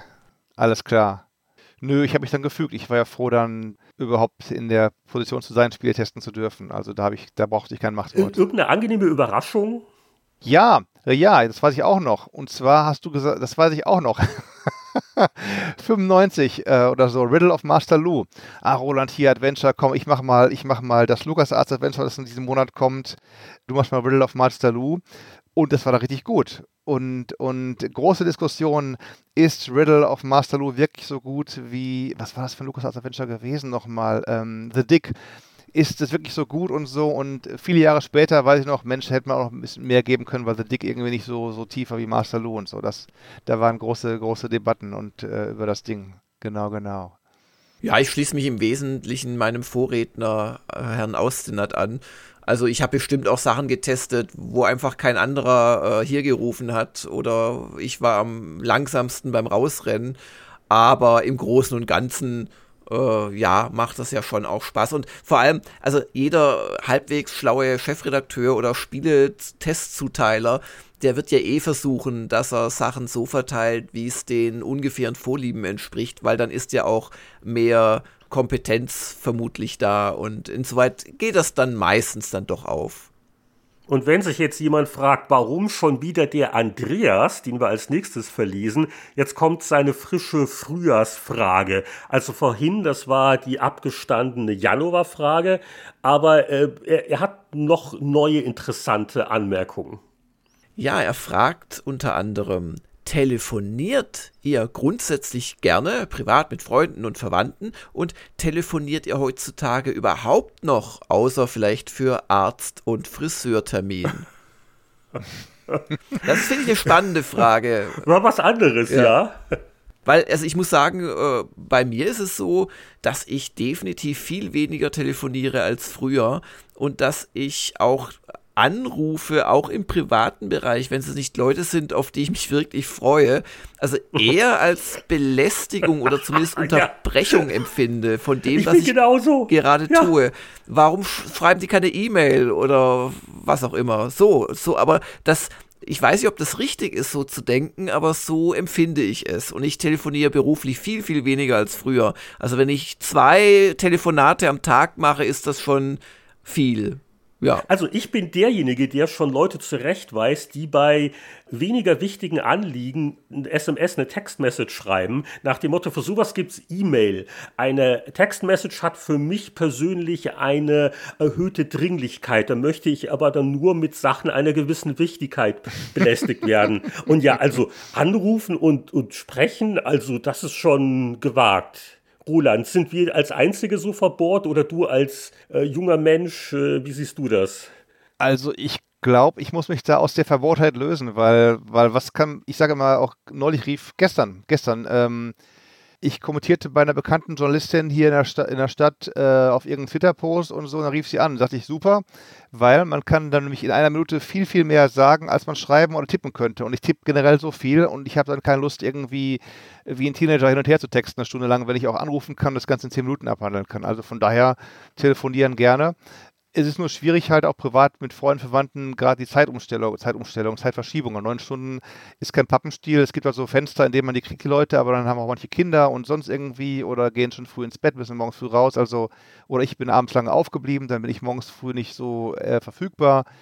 Ähm, bei mir hat es eher, eher organisatorische Schwierigkeiten als die Lust, Unlust. Also telefonieren doch oder meine Schwester und ich zwei Stunden drunter geht selten ab oder so. Also von, von, okay, von daher. Das ist halt das Problem. Telefonate schweifen gerne aus. Und Gerade, was du gerade gesagt hast, ich habe oft das Problem, dass jemand in Deutschland, da ist gerade Feierabend und da plaudert man gern gemütlich und ich gucke auf die Uhr, weil bei mir ist es helllichter Arbeitstag. Aber das ist jetzt so eine sehr spezielle Sache. Aber ja, also Telefonat, also man kann versuchen, mit mir vielleicht per E-Mail einen Termin zu vereinbaren für ein verbales Gespräch. Hm. Und da gucke ich in meinen Kalender, so ungefähr, also da bin ich also ganz schrecklich. Aber die äh, Folgefrage ist ja auch faszinierend.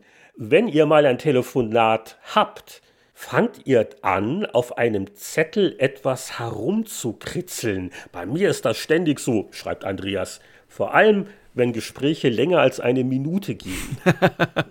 Haben wir Kritzler hier in der Runde? Das ist mir zu privat.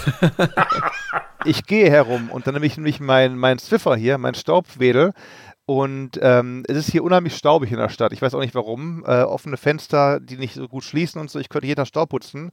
Und wenn Gespräche länger dauern oder auch schon eine Viertelstunde, dann auch jetzt gerade habe ich ihn wieder in der Hand, dann putze ich mal über den Monitor oder ich, ich, ich wische dann mal über die Tastatur oder den Schreibtisch. Ähm, ich kann mit dem Kabel nicht rumlaufen hier, aber sonst würde ich schon, ich wäre schon längst unterwegs und würde jetzt wieder meine CDs oder meine Stereoanlage abstauben und so weiter, wo man es gut sieht, oder Konsolen abstauben. Das mache ich dann. Ich kritzel nicht, sondern ich nutze die Zeit sinnvoll, um äh, Staub zu putzen. Kein Witz. Das heißt, wenn jetzt gerade im Hintergrund ich was klappern höre, dann bist du schon beim Geschirr angelangt sozusagen schwierig wegen der Freisprechanlage und dem Mikro, aber denkbar, denkbar schon, denkbar schon. aber idealerweise Staubputzen, Ziffer ist, ist immer am Start, auf jeden Fall bei mir. Blacksun84 fragt, gab es bei euch irgendwann Punkte im Leben, in denen auch ihr überlegt habt, zur dunklen Seite der Spiele, PR oder sowas zu wechseln oder gar ganz die Branche zu wechseln? Da habe ich den Plot-Twist, ich habe schon gemacht. Ich bin ja nach dem äh, Ende vom Future Verlag dann äh, in die PR gewechselt. Ich habe dann äh, für Microsoft, Xbox, Xbox Live und diverse PC-Spiele, darunter auch Age of Mythology, begleitet und, und äh, den Launch geplant und so weiter. Und das habe ich zwei Jahre gemacht und war interessant auf jeden Fall. Würde ich es nochmal machen, weil ich bin ja doch wieder zurückgewechselt irgendwann vielleicht dann, wenn ich bei einer Firma direkt wäre. Bei einer Agentur ist es nett, aber du hast bei der Agentur nie so die großen Einsichten, die die Firma hat. Also der Journalist weiß mehr, die Agentur, der, der Kunde weiß mehr. Du kannst nichts sagen, auch wenn es heißt, äh, kann mir mal der Boris ein Statement geben. Dann denke ich mir, ich könnte das Statement jetzt sofort geben. Der Boris ist auf Reisen, passt leider nicht, geht nicht, umgelaufen und so. Und das, das würde ich sagen dazu. Und ist was anderes und ich habe dann gemerkt, okay, ist doch nichts für mich. Ich hatte ein, ein, eine Pressereise zu Oddworld kurz vor Manchester Odyssey mit ein paar Journalisten aus Deutschland gemacht und damals eben auch Microsoft PR und dann hieß es, ja, habt ihr noch Fragen? Und die Jungs alle schwiegen sich aus und guckten betreten auf ihre Notizen und dann meinte Lorne, Roland, du hast doch immer gute Fragen, frag du mal. Sag ich, Lorne, ja, PR, ich kann nichts fragen hier heute. Und dann habe ich mir gedacht, verdammt, ich kann nichts fragen, so geht das nicht weiter. Und, und ähm, Genau, dann, dann hat halt die Agentur auch irgendwann äh, ein bisschen gekriselt und, und dann bin ich raus und danach wieder als, als Freier und dann hat Jörg mich in die USA gehievt, 2004 und dann, ja, also wie gesagt, geht, ist beides okay, aber ich mag es, glaube ich, auch, dass man, naja, das ist halt unabhängig, dass du halt eben eine breitere Sache hast als, als äh, Schreiber, Lokalisierer, wie auch immer, als jemand, der ein Jahr lang auf Monster Hunter XL arbeitet oder sowas. Was auch nicht schlecht ist, gutes Spiel. Nee, aber, nee, nee, nee, aber sehr ähm, verständlich, was du sagst, ja. ja. Bei dir, Jörg, ich meine, als da Kinder oder Kids kamen, brauchst du ja dann eher doch mal mehr, mehr Geld als weniger Geld. Ähm, das war äh, ungeschickterweise so, dass zwischen erstem und zweiten Kind äh, ich just in die Selbstständigkeit gewechselt bin. Das war eine spannende Phase. Aber just in dieser Selbstständigkeitsphase hatte ich dann tatsächlich das Angebot von einem recht großen Publisher, die ähm, europäische PR quasi zu machen, so als wie auch immer sich das genannt hätte. Ähm, ja, da bin ich dann mal zu einem Gespräch hin und aber hab, hab's dann nicht gemacht. Also ich war nie so versucht, nach äh, quasi der Verlagstätigkeit äh, da zu wechseln. Und dann habe ich mein eigenes Ding da gemacht mit Gamers Global und seitdem muss ich so viel gucken, dass da überhaupt Geld reinkommt, dass ich keine Zeit mehr für Bewerbungen hatte. Insoweit ist der Zug erstmal abgefahren. Jörg, auch du kommst ja langsam in ein Alter, wo dich ja eh keiner mehr will. Das ist ja in der ja, Branche ja, das darf auch nicht so. Ne? vergessen. Das ist ja also schon, schon über 40 ist ja schon schwierig. Also in dem Zusammenhang eine kleine Anekdote. Ich habe dann auch, glaube ich, als ich selbstständig, ich gut, ich bin immer noch selbstständig, aber mittlerweile habe ich halt hier wieder mit Gamers Global schon so ein Baby. Mit Selbstständigkeit meine ich bei mir so die Jahre 2000, oh, wann war denn das um Gottes Willen? 5, 6, 7, 8, wo ich quasi wirklich als so typischer Autor so Projekte gemacht habe oder mal ein Sonderheft für, für IDG oder so. Und ich kann mich daran erinnern, in der Zeit dann mal den Peter Molyneux getroffen zu haben in England. Und der meinte dann so, so, als wir mal ein paar Minuten einfach so geredet haben, so, also wirklich mitleidig, York, you are at an age uh, where most people uh, leave their journalistic days behind. Irgendwie sowas. Und er, er meinte das so als, als Rat und so ein bisschen mitleidig, warum ich immer noch nicht in der Industrie angekommen sei. Und das, das, das ließ mich ratlos zurück, weil das, wie gesagt, noch nie mein Wunsch gewesen ist. Aber ja, ja, also ich hatte mal so eine Mini-Krise vor so sechs, sieben Jahren. Da war es mal ganz schwierig als Freier. Da hatte ich mir schon gedacht, hättest du mal was Ordentliches gelernt.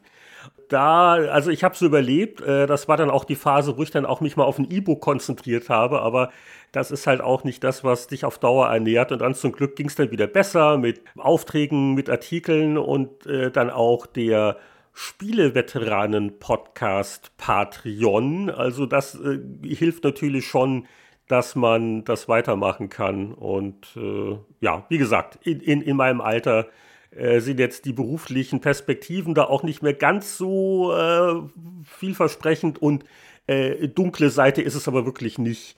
Also so PR oder äh, Publisher, das sind ja in der Regel auch eigentlich äh, sehr, sehr nette Leute, die halt ihren Job machen müssen. Und das Privileg als Journalist ist halt, du hast jetzt weniger in Interessen oder weniger Instanzen, die da vielleicht was vorschreiben. Also irgend, irgendwelche Interessen und Instanzen gibt's immer, aber äh, die Freiheiten sind da, glaube ich, schon größer. Und ich glaube, das war es auch bei dir, Roland, warum du dann irgendwann gesagt hast, okay, also wieder zurück. Auch in den in meinen letzten Tagen bei der Agentur war es dann auch so, ich habe mir überlegt, Mensch, äh, kann es das sein und so und ist das wirklich das, was ich jetzt noch jahrzehntelang machen möchte und so und das war dann auch der Punkt zu sagen, okay, hätten die nicht äh, äh, die Absch Abschmierung gemacht, dann wäre ich auch selber gegangen, früher oder später dann. Die nächste Frage kommt von Florian Bayer und der fragt, welches war das erste Spiel, das ihr je gekauft habt? Wisst ihr es noch? Aber äh, hallo. Zählen da auch Telespielsysteme, die vier eingebaute Pong. Achso, selbst gekauft, ne? Das, das haben ja die Eltern schon angeschafft. Ja, ich glaube, Weihnachtsgeschenk kann man auch gelten lassen, oder nicht? Oder, nee, oder nee, nee, selbst gekauft. gekauft selbst gekauft. Hier. Je gekauft habt. Ja, da muss man jetzt schon penibel sein. Ja. Und also bei mir war es sicher irgendwas fürs Atari VCS. Äh, aber welches? Ich weiß es noch ganz genau, als wäre es gestern gewesen. War das Adventure? Weil äh, es, es, es gab damals ja die Möglichkeit, da gab es so Unternehmen, da hast du quasi, also ein Modul hast du gekauft und hast dann immer wieder gegen anderes eingetauscht. Also so eine Mischung aus Kaufen und Videothek äh, quasi. Und äh, ich hatte gar nicht so viele. Ah, okay. Hat, hat jemand was, während ich noch nachdenke? Ja, es ist wie gestern für mich, als der kleine Jörg, es muss so 83 oder 84 gewesen sein, über eine Computermesse in Sturgart lief, also in, in Stuttgart und gerade sein Commodore 64 geschenkt bekommen hatte und dann kaufte ich es, mein erstes Spiel und auch vom eigenen Taschengeld, weil der Vater hatte schon massiv in den Commodore 64 mit investiert. Und ähm, das Spiel war von Kingsoft, der Time Pilot Rip-Off Space Pilot. Hm. Und das habe ich dann so rauf und runter gespielt, dass ich quasi, also wirklich genau wusste, wie sich die Wolkensprites bewegt haben und aus reiner Langeweile bin ich dann in der Wolke mitgeflogen und so, was man halt so macht, wenn einem langweilig. Und also das war ein tolles Spiel, aber ich wusste halt gar nicht, dass es eigentlich nur eine, ein Automatenspiel Rip-Off war, was ja Kingsoft ganz gerne gemacht hat und andere Publisher damals in Deutschland. Und das war mein erstes gekauftes Spiel auf Kassette. Es war gar nicht so teuer, es war eine Messe. Ich glaube, es hat, weiß ich nicht, 20 Mark oder so gekostet. Also es war aber vom eigenen Taschengeld, das war ja auch nicht so üblich. Ja, ne? da war das schon viel Geld, ja, ja. Musste man schon sparen. Also ich, ich, will nur ganz kurz ein Update geben. Ich krieg's nicht mehr genau hin. Äh, was hatte ich denn eingetauscht? Das hatte ich selbst gekauft. Äh, ich bleib mal bei Adventure fürs Atari VCS, äh, was ich auch sehr gerne und intensiv gespielt habe. Das könnte es gewesen sein. Und bei dir, Roland? Wenn wir Spiele nicht nennen dürfen, die wir geschenkt bekommen haben zu Weihnachten oder die bei der Konsole dabei waren, wie Pac-Man oder äh, Haunted House oder Vanguard, dann ist tatsächlich mein erstes Spiel 1982 Pitfall 2 gewesen, für 130 Mark äh, gekauft, in einem Wochenende wow. durchgespielt und dann nochmal gespielt, um die maximale Punktzahl zu bekommen. Also das war mein, mein erstes selbst gekauftes Wow, und gleich so ein tolles Spiel, also so ein wegweisendes. Und auch so ein teures. Ja. Äh, hast du da noch irgendwie so Geburtstagsgeld gehortet gehabt, oder? Du, ich habe halt wirklich, wirklich gespart und so. Und Freund Arne hatte das normale erste Pitfall gehabt und wir haben dann auch schon getauscht. Er hatte mal, er, hatte, er war großer Activision-Fan oder auch Imagine. Und dann haben wir uns dann da äh, Spiele mal ausgeliehen gegenseitig. Und ich dachte, Mensch, Pitfall, so cool, Pitfall 2 kommt, das muss ich unbedingt haben. Und äh, habe ich auch gekauft. Dann hat uns einer unserer treuesten und engagiertesten Fragesteller wieder eingedeckt, der Andreas Wander. Ganz herzlichen Dank. Äh, Andreas, wir werden im Laufe der nächsten Sendung noch auf viele deiner Fragen zurückkommen. Aber heute konzentrieren wir uns auf spezielle Roland-Fragen, denn wir haben ihn ja da.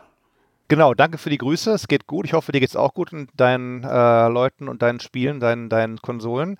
Du fragst mich, ob ich für Übersetzungen das gesamte, gesamte Skript bekomme oder ich mich durch kontextlose Excel-Spalten durcharbeiten muss. Ob ich Dialogzeilen mit verstellter Stimme mir vorspreche und wie ich die Welle erstarkender Übersetzungs-KIs beurteile. Fangen wir mal von vorne an. Ähm, Skript komplett gibt es, ist immer schön, weil dann, dann ist das Einfachste, dann weiß man halt, wie laufen die Dialoge und so. Das machen gerne japanische Entwickler bei Indie-Entwicklern ist manchmal so, man bekommt das Skript, aber es ist komplett durcheinander. Ich hatte mal ein Skript, das war alphabetisch geordnet. da waren die Zeilen wirklich dann von, von den, den Anfangsbuchstaben der Sätze geordnet. Natürlich äh, heimatlos wirklich. Da leide ich dann immer mit Übersetzern teilweise, wenn ich es nicht selber übersetzen muss, die dann da eben recherchieren müssen.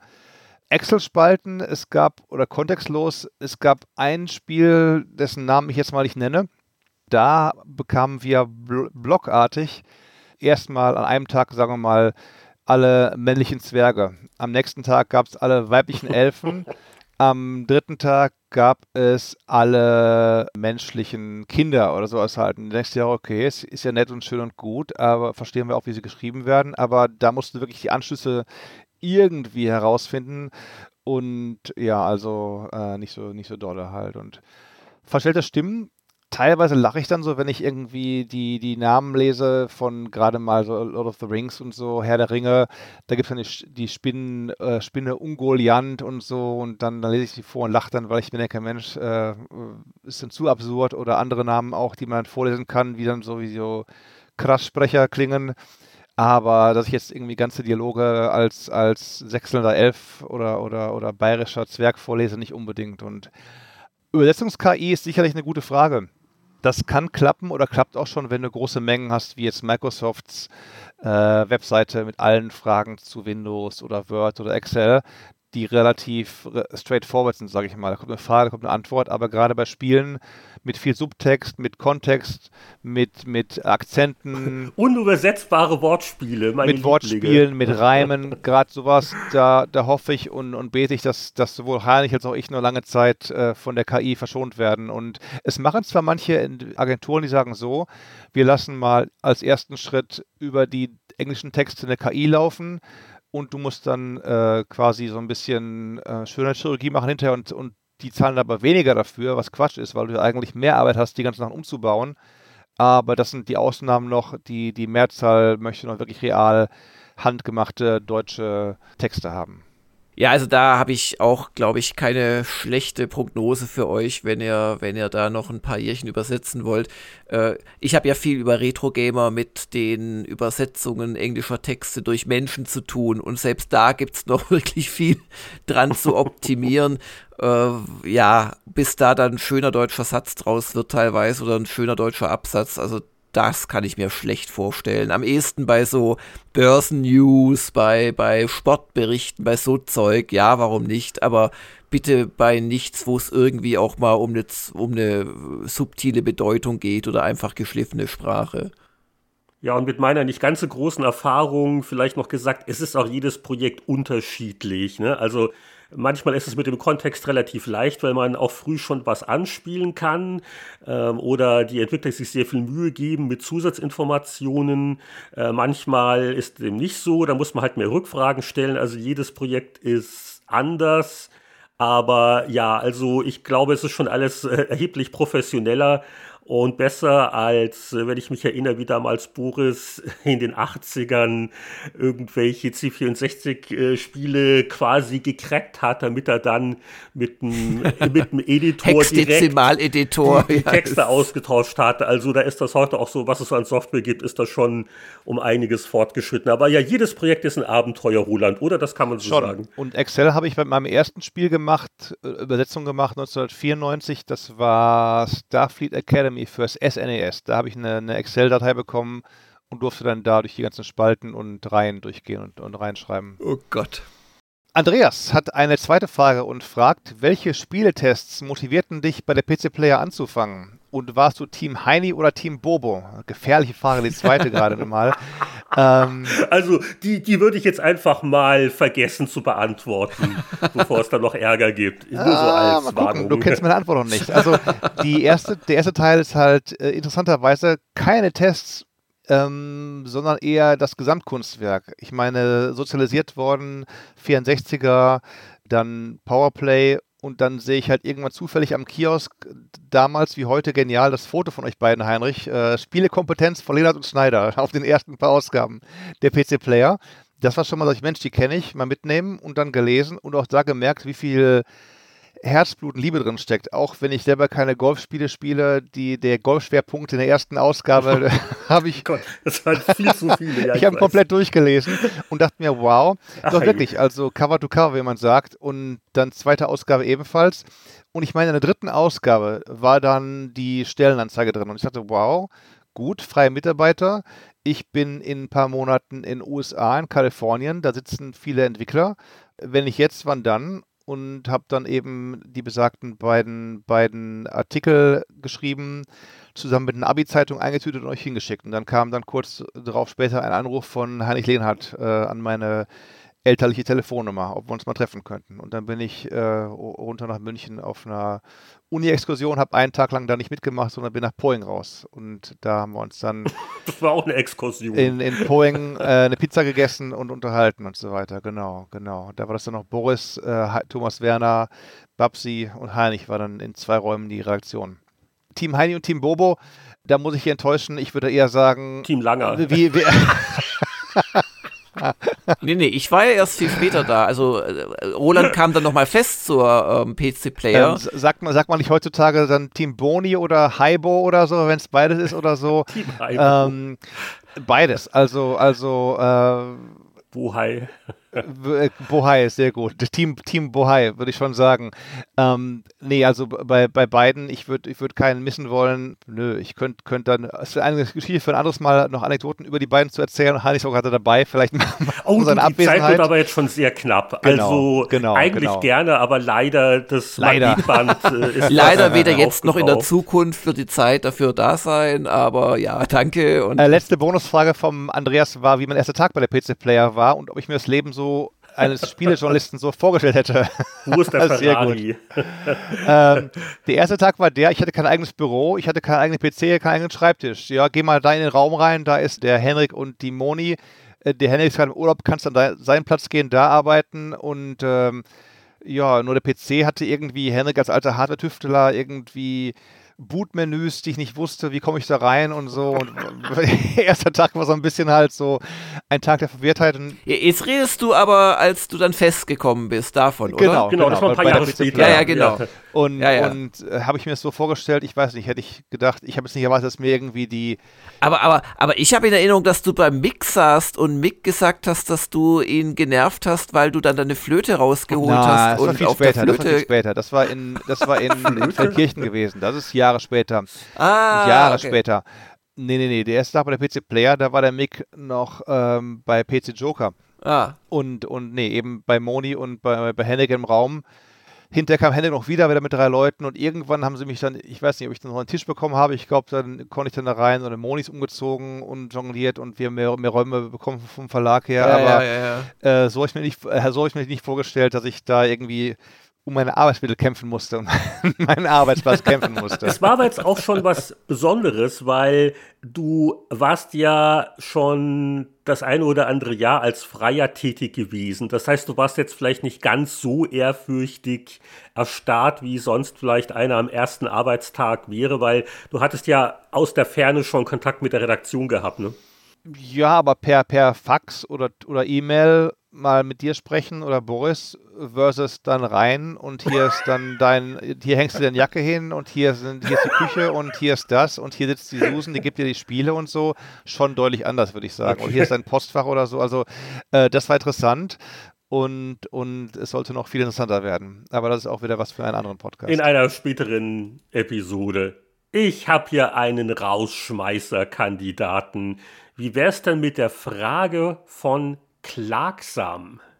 Wenn ihr alte Spiele auf dem C64 oder dem Amiga nachholt, spielt ihr dann eigentlich mit Gamepad oder mit einem Joystick? Ich glaube ja, dass diese Spiele sich mit Joystick nochmal anders spielen als mit Gamepad. Wie seht ihr das? Eine sehr gute Frage, weil just vor rund einer Woche habe ich es nämlich wieder gemerkt. Wir hatten ja in einer Podcast-Folge für die Patreon-Unterstützer äh, mit dem Christian Genzel The Last Ninja uns nochmal angesehen.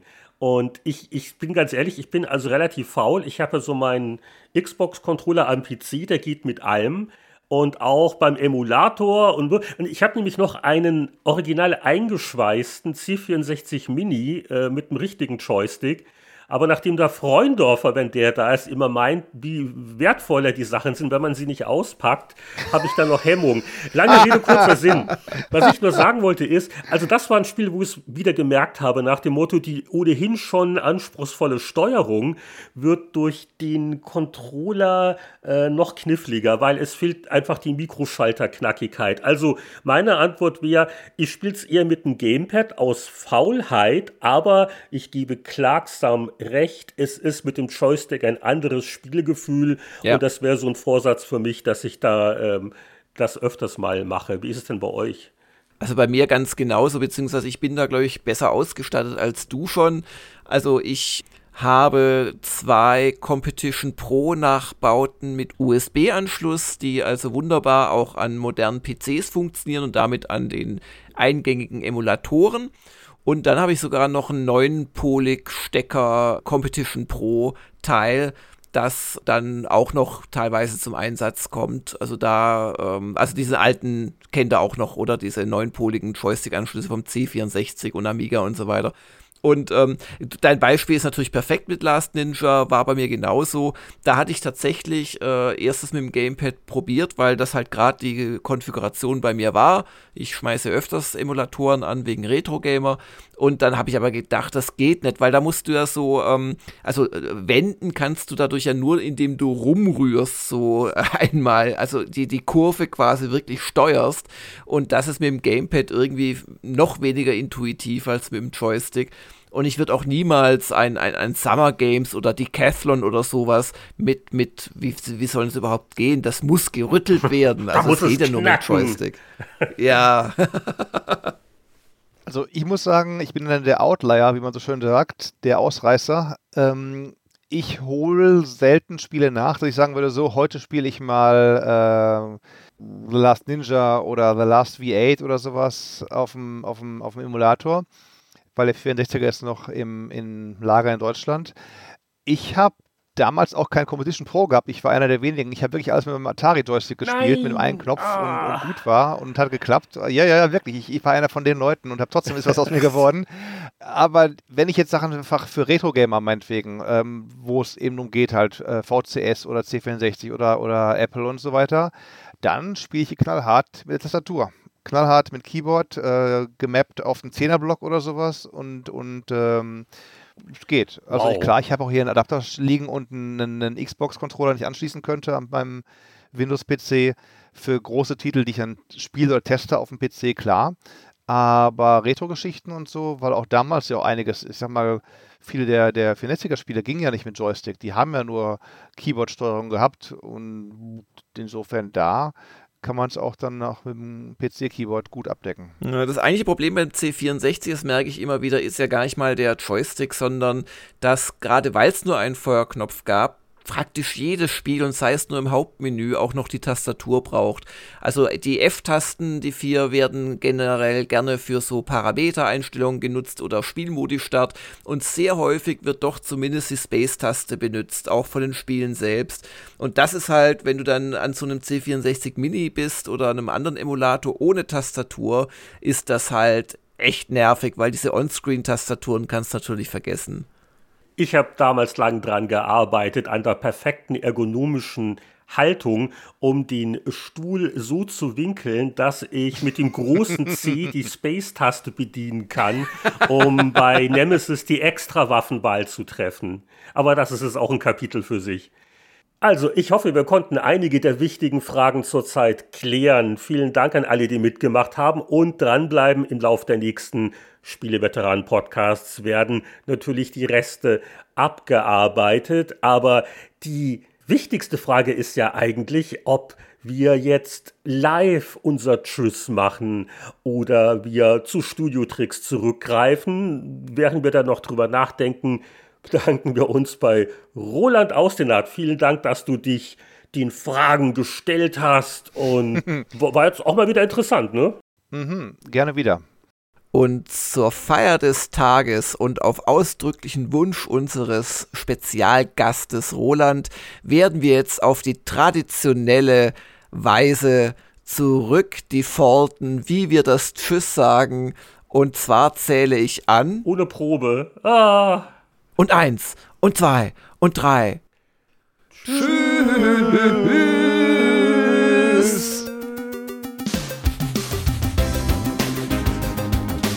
Wir bedanken uns bei allen Hörern, die sich heute an der Programmgestaltung beteiligt haben. Das war das Hörerfragen-Special in Spieleveteranen Podcast 212 featuring Roland Austinat. Ihr wollt Gutes tun, den Spieleveteranen Podcast unterstützen und wöchentlich neue Folgen hören, dann besucht bitte unsere Patreon-Seite und erwägt eine Unterstützung. Namentliche Greetings jetzt wieder in Richtung der großzügigsten Spender und das sind Christian Kohlheim, Markus Werner, Champa, Marc-Alexander Grundke, Lüder Görtmüller, Pascal Turin, Gronk, Mario Stritzelberger, Sören Stoneman, Alexander Schulz, Tobias Navarra, Christian Timmer, Andreas Wander, Thomas B., Heinrich von Weinau, Peter Verdi, Whitebed, Abrichte und Kurprinz. Vielen Dank und wir hören uns wieder beim nächsten Spieleveteranen-Podcast.